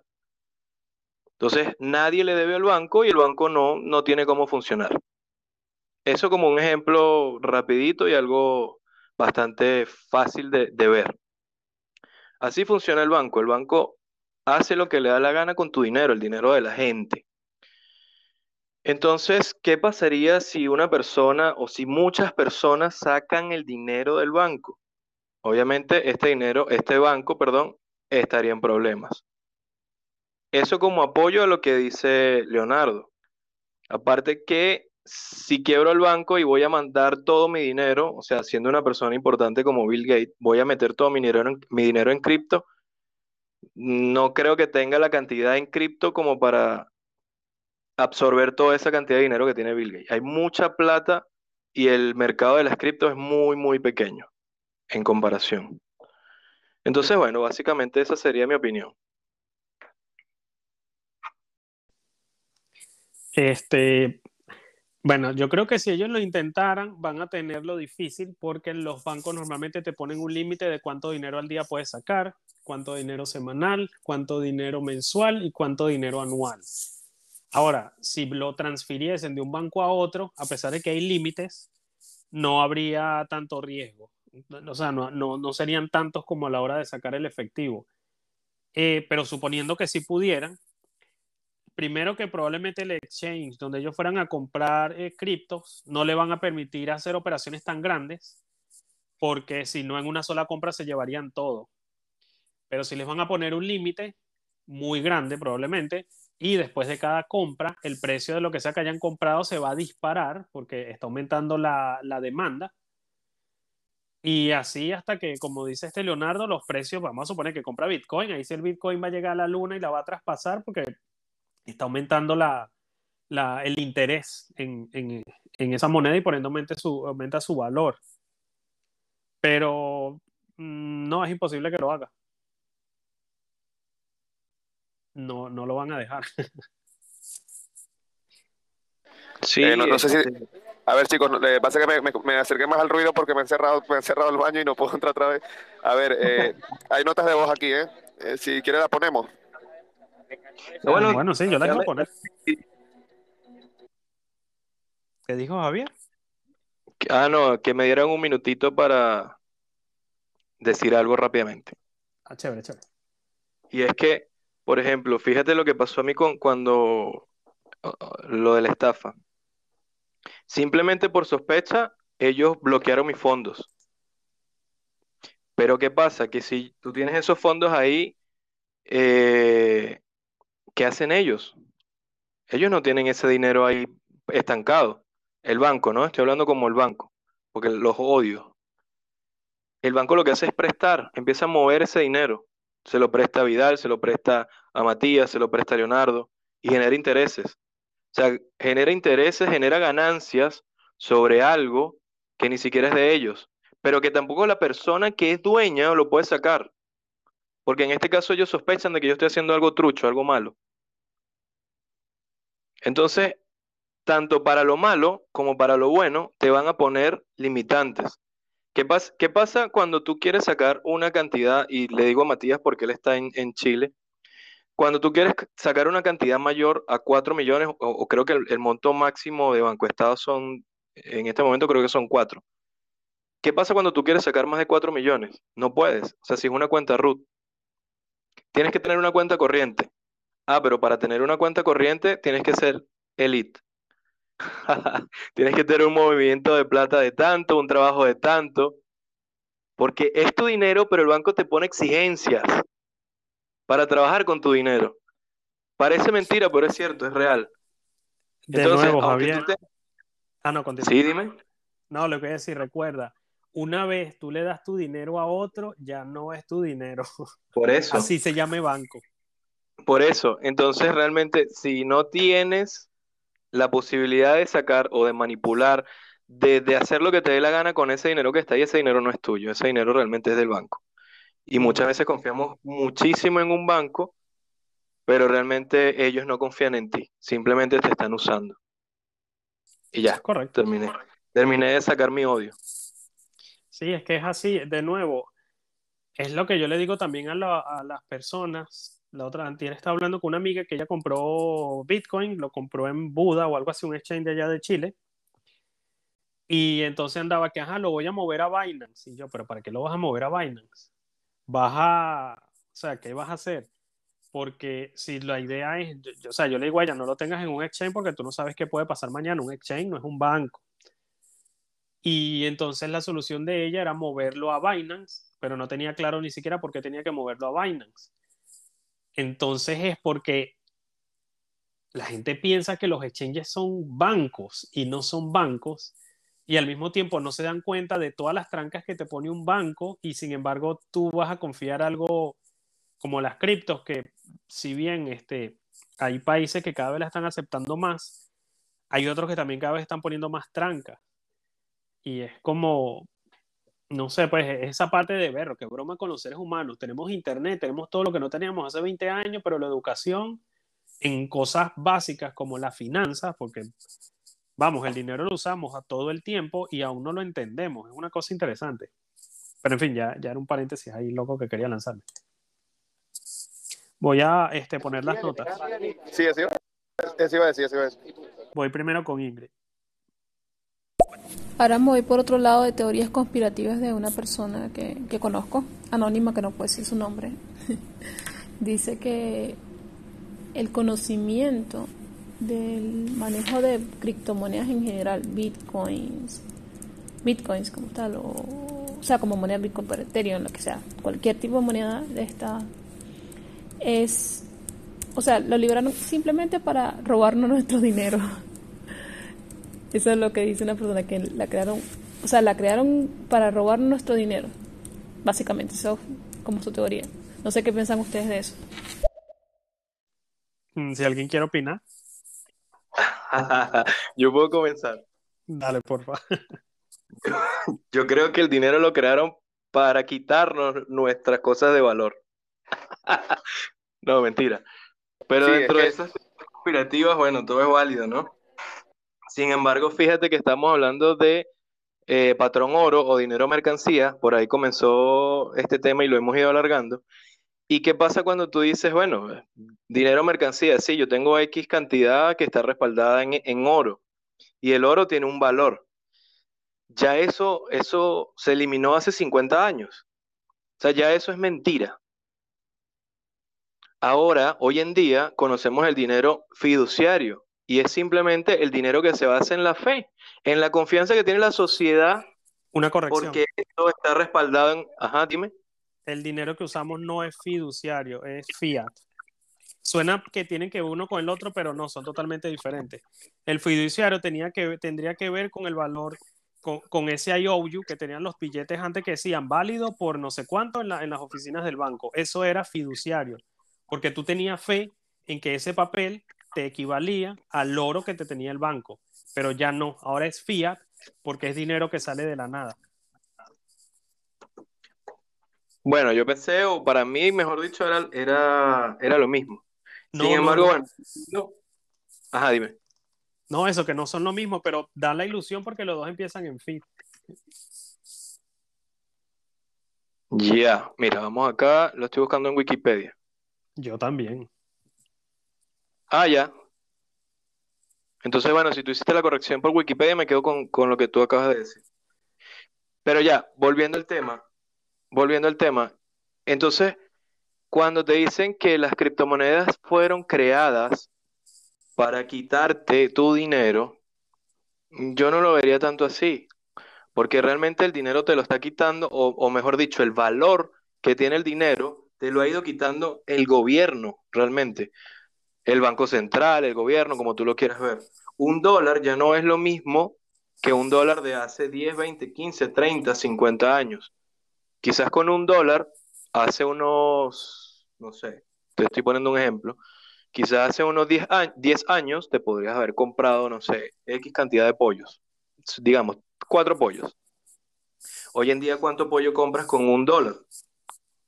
¿O cuántos kilos o cuántos gramos? ¿Realmente qué pasó allí? El valor del dólar ya no es el mismo. Entonces vale menos el dólar. ¿Sí? Para explicarlo, explicarlo de alguna forma. ¿Qué es lo que pasa con Bitcoin, por ejemplo? Bitcoin tiene una cantidad, va a ser 21 millones. Mientras más personas confíen en Bitcoin y mientras más personas entren, esa confianza que le pone la gente, esa confianza que le pone la sociedad, hace que Bitcoin crezca. O sea, que el valor de Bitcoin crezca. Y solo vas a tener 21 millones. Ese Bitcoin no se va a devaluar. Sí, Caso contrario, caso contrario de lo que pasa con el dinero hoy en día. Van a imprimir mayor cantidad de dinero y ese dinero cada vez vale menos.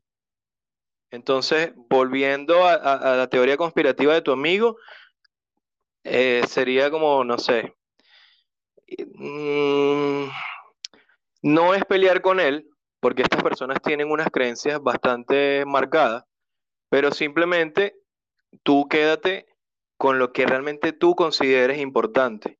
y lee tú, Ingrid, o sea, analiza tú el, eh, lo que es el dinero, lo que ha sido el dinero durante todo este tiempo, cómo ha evolucionado el dinero, y fíjate lo que es Bitcoin y cómo ha venido evolu- evolucionando Bitcoin. Entonces ahí crea tu si las criptomonedas te quitan el dinero o realmente es otra persona quien le está quitando el valor a ese dinero que tú tienes en el banco o tienes en tus manos. Y, yo, yo, quería, yo quería contar un poquito, bueno, añadir un poquito nada más del tema eh, y que, bueno, eh, que, que sí, en realidad más, más fraude es el, el- dinero fiduciario o el FIA o, la- o el dólar, el euro, es más fraude porque al final, al final ellos anualmente te van, te van restando el poder de compra. Y, pasan 10 años y, si tenías 10 mil euros guardados, dentro de 10 años no, no, no va a ser lo mismo que, no, vas a comprar lo mismo que compras ahora.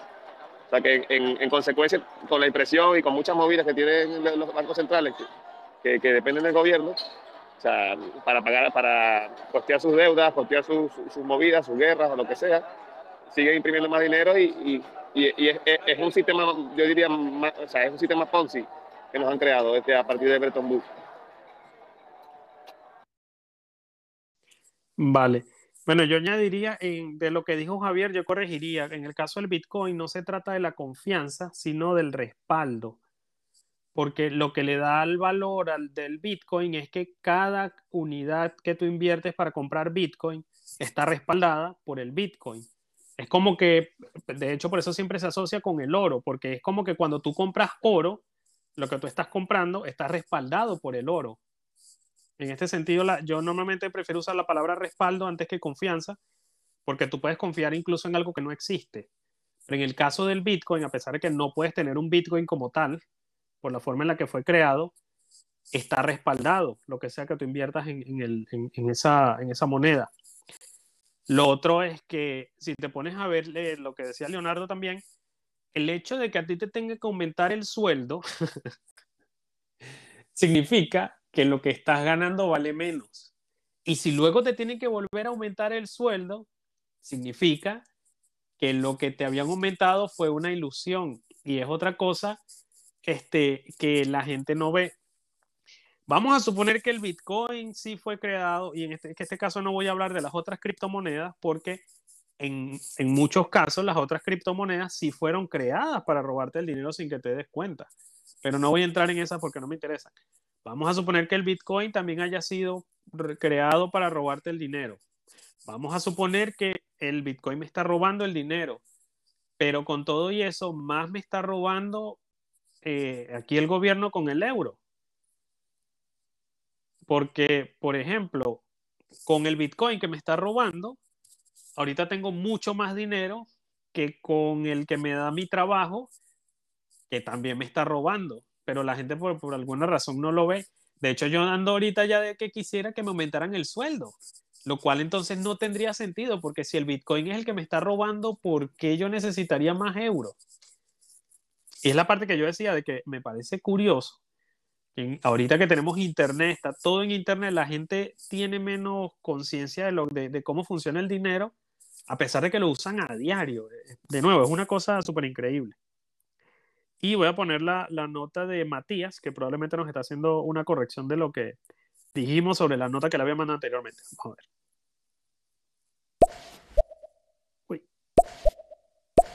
Eh, es que en verdad te puse en un caso que pasara. No pregunto si, si podría o no podría pasar. No, pasó. Te pongo en ese caso. Está pasando. Juega. No, no hay un límite. ¿Qué pasaría si alguien con mucho capital saca todo ese capital y lo pone en criptomonedas o en una criptomoneda? que haga un movimiento de todo su capital, que, que lo hace, que lo haga. Está pasando. ¿Qué, qué creen que pasaría después con eso? ¿Qué, ¿Cómo impactaría? Para allá va la pregunta. Pero es un caso, es un, es, un, es un escenario, no es que esté pasando o que pueda o no pueda pasar, no, no va por ahí. Ponte en el caso y dime tú qué crees que pasaría. A, a ver, mi, mi opinión rápida. Mi opinión Yo- rápida. Eh, mi yo- opinión rápida, rápida. Eh, iba a decir, este, bueno, sí, afecta en el mercado, obvio. Si entra una buena cantidad de dinero a, a- a un mercado X, en este caso el de criptomonedas, obviamente que eso va a influir en el precio. Y, y si entra, o sea, si, si, es compra, va a aumentar el precio. Y si es venta, va, va, va a bajar el precio. Dependiendo también de la magnitud, de, de, de dependiendo de la magnitud del, del, de, de, lo que se ingrese o de lo que se saque en el mercado. Sin más. Vale, yo solamente voy a decir que de repente El Salvador se convertiría en potencia mundial. ¿Sabes qué? Qué casualidad. A mí se me vino justamente eso a la mente. Tú estás claro, Mira- Javier. Mira lo que iba a decir. Iba a decir esto. Quiebra, o sea, en el caso hipotético de que eso pasa, quiebra el banco. Ojalá y la inversión sea en Bitcoin, porque lo va a comprar, y el precio del Bitcoin va a subir, lo que nos hacía, lo que nos haría a nosotros muy felices y, y lo otro- millonarios. y muy millonarios. Y lo otro es que naciones o países como El Salvador estarían saltando en una pata y se convertirían muy, muy, muy probable en potencias o la corrupción sería abismal. Sí, porque ya, imagínate, vamos a suponer que, qué sé yo, una fortuna de 21 mil millones de dólares, vamos a suponer, eso va a hacer que un Satoshi ya te valga, qué sé yo, como 200 dólares más o menos, imagínate tú. No, sería muy surrealista. Sería, se- sería demasiado bello. Imagínate, habría, se vendría un Ford del Bitcoin para añadirle más ceros. En vez de hacer como en Venezuela que los quitan, aquí al Bitcoin habría que darle más decimales para no gastar tanto. Claro. Pero está, está chévere imaginarse eso. Gracias, Matías, por hacernos soñadores. Sí. Y eso es lo que está ocurriendo. El, el de nuevo, lo que está haciendo en parte que el Bitcoin aumente de valor no es solo el holding o holding, como decimos los, los que estamos en esto, sino que cada vez hay más gente pasando su dinero fiat a Bitcoin. Y a su vez que el dinero fiat, en este caso vamos a usar el dólar, que es la moneda de referencia en ese mundo, eh, está cada vez más débil. No sé, sería bueno que leyeran, que buscaran el, ¿cómo es que se llama Alarcón? El XPT, XBT. Sí, es eh, el, el índice, el índice de, el de, DXY, creo que se llama. DXY, cierto. Sí, que es el, es el índice pues, del, de lo- del precio con respecto. Eso, eso, bueno, no recuerdo muy bien cómo, cómo es que, cómo es que va el rollo, porque eso se mueve más, que todo con el mercado Forex, que son el mercado de cambio de, de- de entre monedas, entre monedas, o sea, entre no, no criptos, sino monedas, monedas normales. O sea, que si eh, eh, comparación de euro dólar, euro yuan, euro yen y ese rollo. O sea, y el DXY es como que el valor que tiene el valor que tiene el dólar, que, que, que si tú ves la gráfica y la comparas con el Bitcoin, la, la del DXY, que es el valor, el valor del dólar, va, va en una tendencia, una tendencia, una tendencia a la baja y, y, y la contraparte de Bitcoin va con una tendencia a la alta. O sea, ya por ahí, como por análisis técnico, ya sacas, sacas tus conclusiones. O sea, de que, de que ya de por sí esa moneda se está devaluando con respecto al tiempo. Sí, este, a mí me da risa porque cuando hablo con, con venezolanos que dicen, no, el dólar está subiendo, cuando en realidad no es que el dólar esté subiendo, sino que el bolívar está bajando más rápido, yo siempre les digo, no, loco, de hecho el dólar tiene tiempo ya bajando y le paso la gráfica, mira, aquí tú puedes ver el valor del dólar. Es el bolívar que está bajando más rápido aún que el dólar. Pero eso tiene tiempísimo palo abajo. Lo que pasa es que, de nuevo, como la gente, a pesar de que tenemos toda la tecnología en la palma de la mano, no investiga esas cosas que son importantes para el futuro, porque yo pienso que si tú tienes planes de ahorrar en, fiat, porque vamos a suponer que el Bitcoin es un robo, tú deberías estar súper informado para, para tener una idea de que tu dinero todos los días vale un poquito menos. Solo que no te das cuenta porque te la van metiendo con vaselina, por decirlo de una manera bonita. Es que, es que es cómico y es una cosa que es una cosa que es súper, digamos, bueno, no, no extraña, tiene, tiene su lógica. Obviamente que a los gobiernos no les va a interesar educar de manera financiera al pueblo porque si lo hace, se dan cuenta de, de todo el fraude que se maneja tras bambalinas, ¿sabes? Entonces es como que es, es educarse un poco de, de lo que es el valor del dinero, de lo que realmente, de- del valor de las cosas, de, un poco de economía y tal.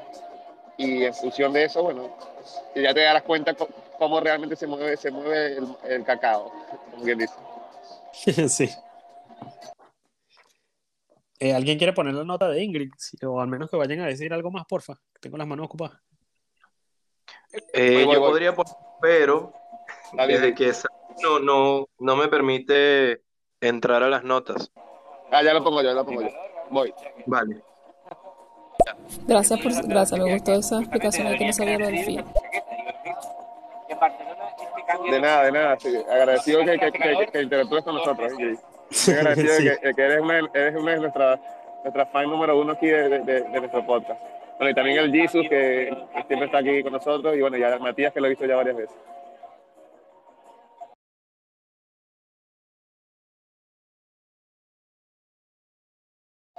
¿Qué pasó Mira, pero si nos silenciamos todos, ¿quién habla? Ya Eso te iba a decir. un momento. Es que nos, muteamos Un toda la vez, tío. O sea, vale, vale. Oye, bueno, me ponen a hablar a mí. O sea, bueno, ¿qué, qué, qué, qué- qué digo ahora? A ver, bueno, chicos, lleva- Oye. llevamos, lleva- llevamos una hora y pico, ¿eh? Que la verdad que yo estoy en medio de un concierto, la verdad que, o sea, me gustaría ya que, que fuéramos finalizando, tío. Porque, ¿No hay más notas? Obviamente, No, ya no, ¿eh? diciembre ya no daría. Ah, ya. Vale, vale. y bueno, Eh, eh, Ya, ya.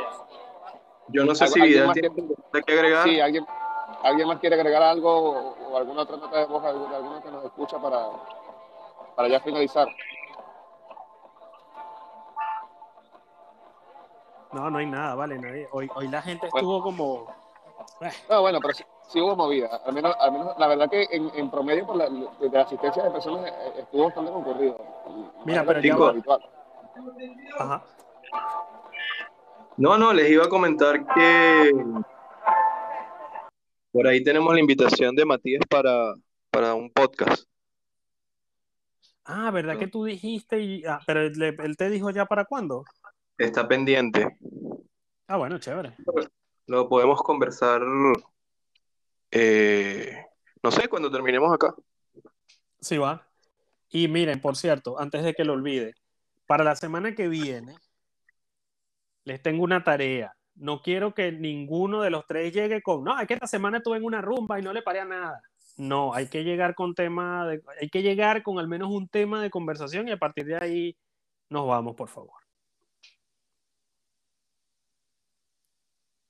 Oye, nadie va a replicar, no van a decir nada. Va- vale, fino, fino, fino, sin más. Pero, eh, eh, por una parte también recuerda que, que el hecho de este programa también era como improvisar, ¿no? De- de- Claro, Mira, pero eh, esa yo- es la idea, pues, llegar con algo para improvisarlo, pero si no tenemos nada que decir, entonces no se improvisa de nada. Ojo, ojo, ojo, que yo por ahí vi a, ¿cómo se llaman? Los mensajes de Vidal, los mensajitos de Vidal que decían, no sé, yo quiero hablar de esto, de esto y de esto. Al principio me sentía mal, yo dije, bueno, de eso vamos a hablar. Pero me pareció chévere porque justamente yo quería conversar lo de los 50 años de- del Patrón Oro y coincidió. Y mm, se habló también lo de, lo de, lo de Ether. Me parece que era importante, aunque yo no soy fan de, ya no soy fan de Ether. Aleluya. Estuvo chévere. Me parece, aleluya. Me parece que cubrimos bastante bien las noticias de la semana. Sí, pero lo que yo digo es como para que, por ejemplo, no llegue tan rápido el momento en el que ya no tengamos más nada de qué hablar, sino que tengamos como, de nuevo, ya yo tenía la listica de lo que tenía que hablar, pero si hubiesen habido más, más temas o, o más cositas, pudiéramos haber aprovechado a abarcar más. De nuevo, vale. no es como prepararse el tema en sí, pero por lo menos tener una lista de temas para tener una idea de qué hablar. Vale, O vale. más ideas de qué hablar, porque no es que no tengamos ideas, sino de que para que no se nos acaben tan rápido. pues. Sí, sí, no, y, pa- y para que no queden estos silencios, a veces que quedan como unos pequeños silencios. Mira, bueno, vamos a poner entonces esta última nota del Matías para cerrar. Buena, buena, buenísimo, chicos. Eh, sí, podemos seguir ahora, si quieren, eh, para ponernos de acuerdo. No, no sé Ah, ustedes, bueno. pero yo no, no, no escuché bien, ¿eh? Él decía que sí, que podremos, poner, podemos ponernos de acuerdo ahora y ya no recuerdo lo demás, pero sí habría que cuadrar por dónde, por cierto. Porque en sí, el, mira, aquí el contacto, barra palanca, barra influencer es Javier. Javier es el que, el que tiene los, datos eso. de contacto de- de, todo el mundo y nunca nos dice nada. cada uno, ca- ¿Cómo? sí, sí. No, no, No, cada Javier- uno aquí tiene, tiene, tiene su, como que dice, como que dice su skill. eh, eh. Eh, y bueno, el, Javier, eh, el skill de Javier es eso, es, es el chico de los contactos. Sí, Javier, no, Javier llega, mira que fulano me dijo tal y tal cosa y yo. Mira bueno, que quiero que, ¿cómo? que- que- Y- mira y que vamos a ajá, invitar a Michael Saylor aquí el próximo, en la próxima podcast y tal. coño. Y no, y no comparte los detalles de nadie. Él nada más dice, mira, pasó, fulano me dijo tal y tal cosa, ¿qué le respondo? Y yo, pero ya va, pasa el número, pues no, también responderle. No, no, no, no, tranquilo, yo, yo hago el favor. No, es que Matías, Matías no tiene, mira, Matías me contactó simplemente, no sé si fue, in- sí, por Instagram. Entonces nada, ahí le pasé el contacto. Así que Ah, nada, no, está, chicos. bien, está bien. Chicos, agradeci- agradecido por, por- por habernos escuchado a todos, de verdad. Bueno, ponemos esta última nota de- del Josué que nos ha mandado. Esperemos que no sea nada random. Ah, tengo una pregunta. Eh, ¿Cómo se puede saber cuándo es buen momento? Eh, no, no lo escuché bien, ¿eh? Ya va, ya va, te voy a mutearte un momento porque es que había ruido y no, no lo escuché. Ah, tengo una pregunta. Eh, ¿Cómo se puede saber cuándo es buen momento? Perro. mm, mm. Bueno, así, así, de cómo se puede saber cuándo es buen momento. Perro, eso está difícil, pero yo creo que uno tiene como un sexto sentido. Es que mira, eh, el buen momento sie- eh, siempre lo es. Ahora, la- ya la cuestión radica en cuál realmente es tu motivación o cuál, cuándo real, o qué, qué- o, o sea, cuál- o sea, qué conocimientos tienes o qué realmente quieres hacer dentro de este mundillo. Porque si tu, si tu mentalidad es que, es que, como dice Vidal, de meter el tiburón, de querer eh, volverte millonario de un día para otro, o sea, bueno, eh, estará difícil. Entonces, el buen momento existe, pero antes de conseguir el buen momento, tienes que primero educarte. Educarte, educarte, educarte, o sea, aprender sobre el tema y, y quizás sí podrías ver cuál sería el buen momento o cuál no. No, pero ya va, él dijo buen momento, pero no dio contexto, por eso yo respondí de manera general, pues. Sí, bueno, yo, poner yo, yo, yo, le inferí, en- en- en- yo le inferí como que quise decir el buen momento para comprar, porque tampoco escuché el final. Vale, voy a poner la otra nota que mandó porque probablemente esta va a complementar. Ah, disculpa, se me cortó. Eh, ¿Cómo se puede saber cuándo es buen momento para comprar una moneda? Por ejemplo, yo estoy viendo ahorita lo que es Cardano, pero ahorita está subiendo mucho, entonces, ¿cómo se puede saber cuándo es el momento correcto para comprar? Sí, sí, y, y los, los tiros iban por donde yo pensaba. Eso, que cuando es el momento de Buena comprar. esa, Sí, buena eso. esa. Es que una- Este, eh, ya va, voy a responder yo rapidito. Eh, muteate ahí, Leonardo, porfa. Eh, es que hay varias formas de saber cuándo es buen momento. Si tú quieres entrar con, como decía Alarcón, lo que es la mentalidad de tiburón, que es hacer plata en un 2x3, pues vas a, es buen momento una vez que hayas aprendido a hacer análisis técnico. No le hagas caso a influencer, no le hagas caso al que te diga, te doy señales, y menos si te está cobrando. Porque si él realmente supiera cómo hacerse millonario, no tendría que cobrarle a otros por hacerlos millonarios. ¿sabes? Eso no tiene sentido. Pero esa es la parte. Si, si quieres hacerlo de esa manera, tienes que aprender a, leer el análisis técnico, a estar pendiente de las noticias, prestarle atención a lo que son los fundamentales y mejor aún si son fundamentales buenos. Por ejemplo, Cardano tiene valor más que todo por el hype, por lo que se espera de ese token, de ese proyecto. Pero si tú investigas sobre Cardano, no han entregado tanto como se suponía que tenían en- que entregar. Esto desde el punto de vista del proyecto. Recuerda que tú cuando compras Cardano estás invirtiendo en un proyecto. Es como que en, el, qué sé yo, el gobierno de tu país diga, vamos a construir una urbanización y tú dices, ay, voy a invertir en, en- en la constructora, qué sé yo, piedras de cemento. Tú al comprar el token de esa constructora, en realidad estás esperando que ellos completen el proyecto y que ese proyecto de dividendos y a partir de ahí tú tengas tu ganancia. Entonces, ahorita Cardano está disparado. He estado revisando a ver qué carrizo pasó porque yo no esperaba que subiera tanto. Pero normalmente cuando una moneda sube tan de golpe, eh, con el tiempo va a ser algo que se llama como corrección y el valor vuelve a bajar. Así que en base a eso, eh, o sea, tienes que hacer una pequeña investigación para, primero para entender por qué está subiendo tanto, porque muy probablemente el, el, la- subidón tenga que ver con que la moneda está subiendo, la gente se alborota creyendo que va a subir más y sigue comprando, y eso a su vez hace que el valor suba más, más gente sigue comprando, el valor sigue subiendo, hasta que de repente alguien dice, ver, esto se va a desplomar en cualquier momento, voy a empezar a vender. Esa persona empieza a vender, la moneda, el valor de la moneda cae, los otros ven que el valor de la moneda está cayendo, empiezan a vender también y la moneda se desploma. Entonces, en ese sentido, de respecto a lo que no sea Bitcoin, es para mí un poco complicado saber cuándo es el momento, porque básicamente el momento puede ser ahorita mismo. Lo importante es cuándo salirse para que no entres en pérdida. En cuanto a comprar Bitcoin, si usted se lanza lo que se conoce como DCA, que es el Dollar Cost Average, o compra promedio en dólares, el momento es cuando tú quieras, todos los días, todas las semanas, todos los meses, todos los años. No va a haber un momento en el que entres en pérdida. Solo tienes que tener en cuenta que con el Bitcoin, la, lo de la mentalidad de tiburón, hacerte millonario de un día para otro, no existe. Pero eventualmente va a ocurrir, cosa que con las demás monedas es un no tengo idea si esto va a servir, así que lo que me conviene es sacarle ganancia rápido e irme. Y bueno, esa sería mi opinión. Yo, yo para, para añadir también un poco el tema, es que para añadir el tema es que, bueno, podría decir que, que recuerden también que las criptomonedas son un mercado muy pequeño en comparación con los mercados tradicionales. Es decir, si ya de por sí los mercados tradicionales son muy manipulados, porque lo son, el oro y todo ese rollo, o sea, imagínate un mercado más, aún más fácil de manipular.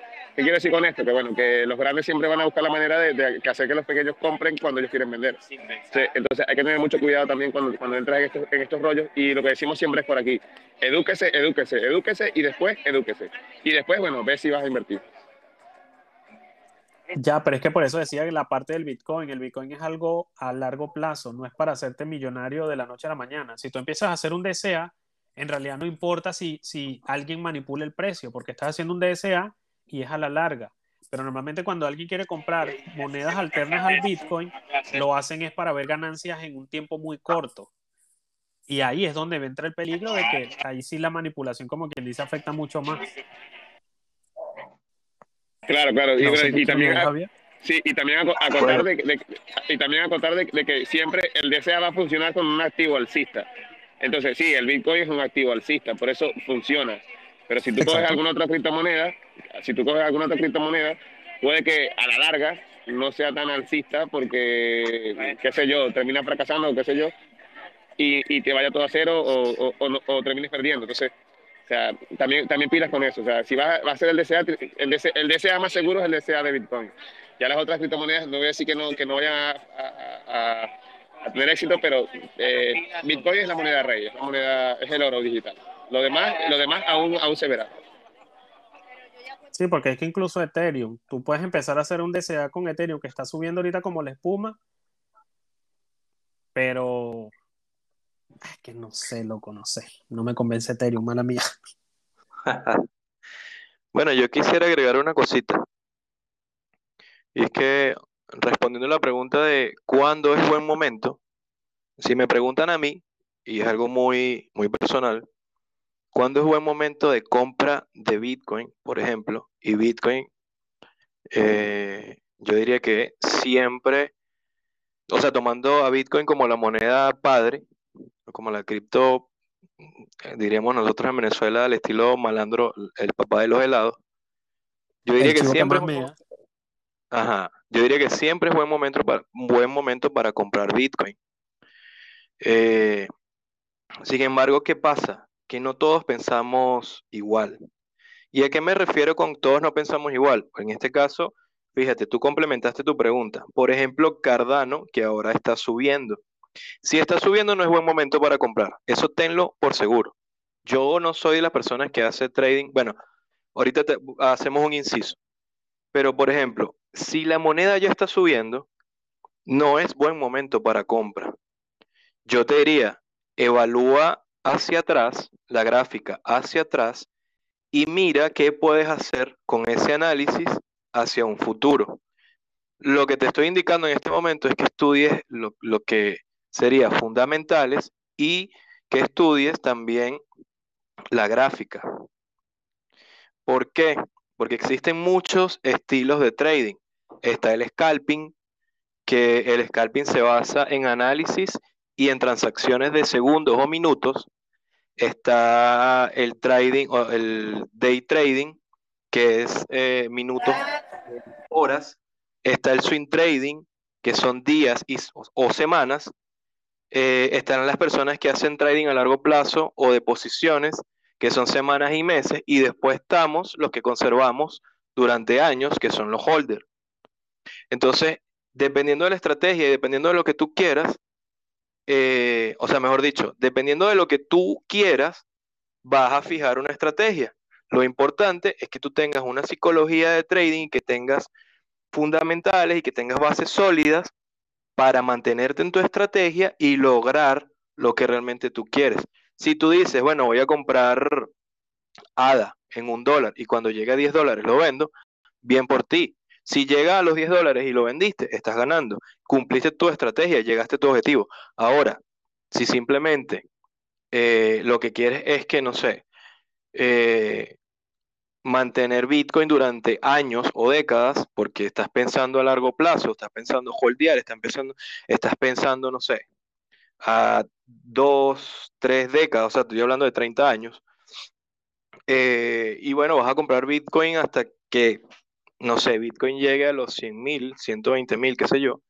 Es tu estrategia y muy probablemente lo vas a lograr. Entonces, ¿cuándo es buen momento de compra? Va a depender de ti, va a depender de lo que quieras hacer, cuál es la cripto en la que quieres invertir y cuál va a ser la estrategia para conseguir ese objetivo en X tiempo, en X, en X plazo de tiempo. Es algo muy, muy, muy personal cuando quieras entrar o cuando quieras salir. Va a depender, repito, de tu estilo de trading, de las capacidades que tú tengas y de la, de la estrategia, o cómo se diría, sí, de la estrategia que tú quieres conseguir. Ahora, si tú me preguntas cuándo es buen momento para comprar Bitcoin, siempre. si vas a comprar otra cosa, ya no sé. No damos Sí, consejos de inversión para comprar Bitcoin.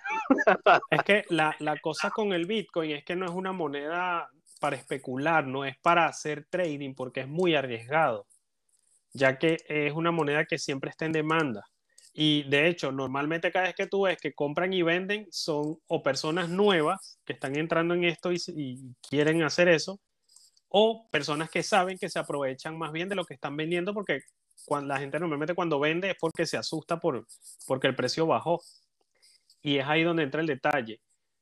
El Bitcoin para hacer trading, ¿sabes? Que es sacarle ganancia en una semana, en un día, algo así, es muy difícil, porque es- esto es un proyecto a largo, ya que el Bitcoin lo que pretende es reemplazar al, al dinero tradicional, mientras que otros proyectos directamente lo que quieren es, qué sé yo, volverte millonario de la noche a la mañana o aprovecharse de, de ti, como está haciendo Ethereum. De nuevo, ya esa parte la tienen que investigar ustedes, esto no es algo que yo estoy diciendo a la ligera. O en el caso de Cardano, que eso es un montón de promesas que yo tengo un poquito de Cardano y ando como, bueno, vale, voy a esperar, comento un poquito más y lo vendo, porque en ese sentido yo estoy aplicando la, la que dice Javier. Yo lo compré, pero no para quedármelo, es para eventualmente venderlo y con lo de las ventas voy a comprar es Bitcoin. Pero es eso, el momento perfecto para comprar Bitcoin es todos los días, pero ya eso depende de ti, porque lo otro también es no inviertas tanto como que eh, como para que después tengas que vender porque qué sé yo, te quedaste sin dinero. Yo siempre le digo a los amigos míos, Binance, por ejemplo, lo mínimo que te permite comprar son 10 dólares. Tú puedes comprar 10 dólares semanales, 10 dólares mensuales, 10 dólares anuales incluso. Y de hecho hay una página que, que, que me gusta que es sobre el DCA y lo que te hace es mostrar, te, te prepara una gráfica de cuánto dinero tendrías hoy si hubieras comprado X veces. Entonces ahí tú pones, hace simulaciones en base a los precios del Bitcoin en el pasado. Y pones, qué sé yo, que habría ocurrido si yo hubiese comprado 10 dólares al mes en Bitcoin por tres años. Y a mí me da risa porque lo que tú ves es que si 700% de lo que invertiste y una cosa así, porque el Bitcoin es una moneda que aunque sube y baja, normalmente siempre termina arriba. Mientras que con los otros tokens aún es muy especulativo, son proyectos muy jóvenes y ahorita básicamente vivimos de las promesas. Por ejemplo, Ethereum, la promesa que tiene es ser el papá de los contratos inteligentes en el criptomundo, pero ya le está saliendo competencia. Y ya incluso una de esas competencias está basada en, en ¿cómo se llama? En, este, en Bitcoin. A su vez, Ethereum es un, es un producto centralizado, así que técnicamente los que tienen Ethereum es como que estuvieran poniendo su dinero en un banco porque hay un grupo que, tiene el poder de hacer cambios en la red sin controlarle a nadie, eh, perdón, sin preguntarle a nadie. Y eso podría afectar, qué sé yo, los costos que de nuevo ahora con la bendita actualización de London, que mm, berro. En fin, ahora la gente está botando un montón de dinero en comisiones, lo cual intenta hacer que la moneda sea deflacionaria, pero a costa de que el poder adquisitivo de los que tienen Ether sea más bajo, porque si bien el Ether ha subido de precio, también lo que dejas en comisiones, en este caso en Ether, no en dólares, también ha aumentado bastante. Y es como, no sé, es algo que hay que, tener, que hay que evaluar muy, muy bien. A menos que vayas a hacer lo que decía Javier, que es que con Bitcoin compras y guardas y con las demás especulas. Y de hecho, eso es algo que a mí me quedó también de Leonardo, porque él al principio me decía, no, yo ahorita estoy comprando esta para especular. Y yo, ver, pero qué carrizo es esto. Y es verdad, porque es que es muy, es muy arriesgado quedarse en esos proyectos que apenas están naciendo y son puras promesas. Es que lo mismo como cuando vienen elecciones y un político te promete, vamos a construir 5 millones de casas. Y tú te ilusionas, ver, en 5 años van a construir 5 millones de casas. Pero luego pasan los 5 años y tú todo emocionado y no llegaron ni a 10 mil. Más o menos así, porque de nuevo, son proyectos muy jóvenes y tienen sus riesgos. Hola. Bueno, no digan Sí, nada, pues. Me quedé hablando, yo, yo apoyando a Vidal, así como que es así, está, está muteado. Estaba muteado. Bueno, a ver, chicos, yo, ya, yo creo que ya llevamos un buen rato. Ya, ya es hora de finalizar Chamo, el ¿estás apurado, vale? No, no, eh, lo digo porque ya, ya vamos más, más de una hora. Ya, pero desde que llegamos a la hora anda como, bueno, ya tenemos una hora, hay que ir colgando. O sea, relájate, menor, si te quieres ir, vete. ¿Estás haciendo pipí? Bueno, en realidad No, sí, vale. en, en parte me, me estoy meando, pero, pero- y me cerraron el baño, ¿eh? Ah, no, no, oye, no, bueno, ya esto es una Sí. emergencia. Bueno, pero ya va, ya que este Leonardo es el que anda apurado, entonces tú cierras, pues. Bueno, cierra, Leonardo. Vale, sí, porque es que siempre, siempre cierra, cierra Javier o cierra Vidal. Ahora me toca a mí. Bueno, nada, chicos, agradecidos eh, por eh, habernos escuchado. eh, y como siempre, como siempre, no- esto no es consejo de inversión. Nosotros venimos a hablar aquí de, de nuestras historias, de, de- de nuestra experiencia y, y nada. eh, gracias por escucharnos y compren Bitcoin. Bye. Chaito. Chao, chao.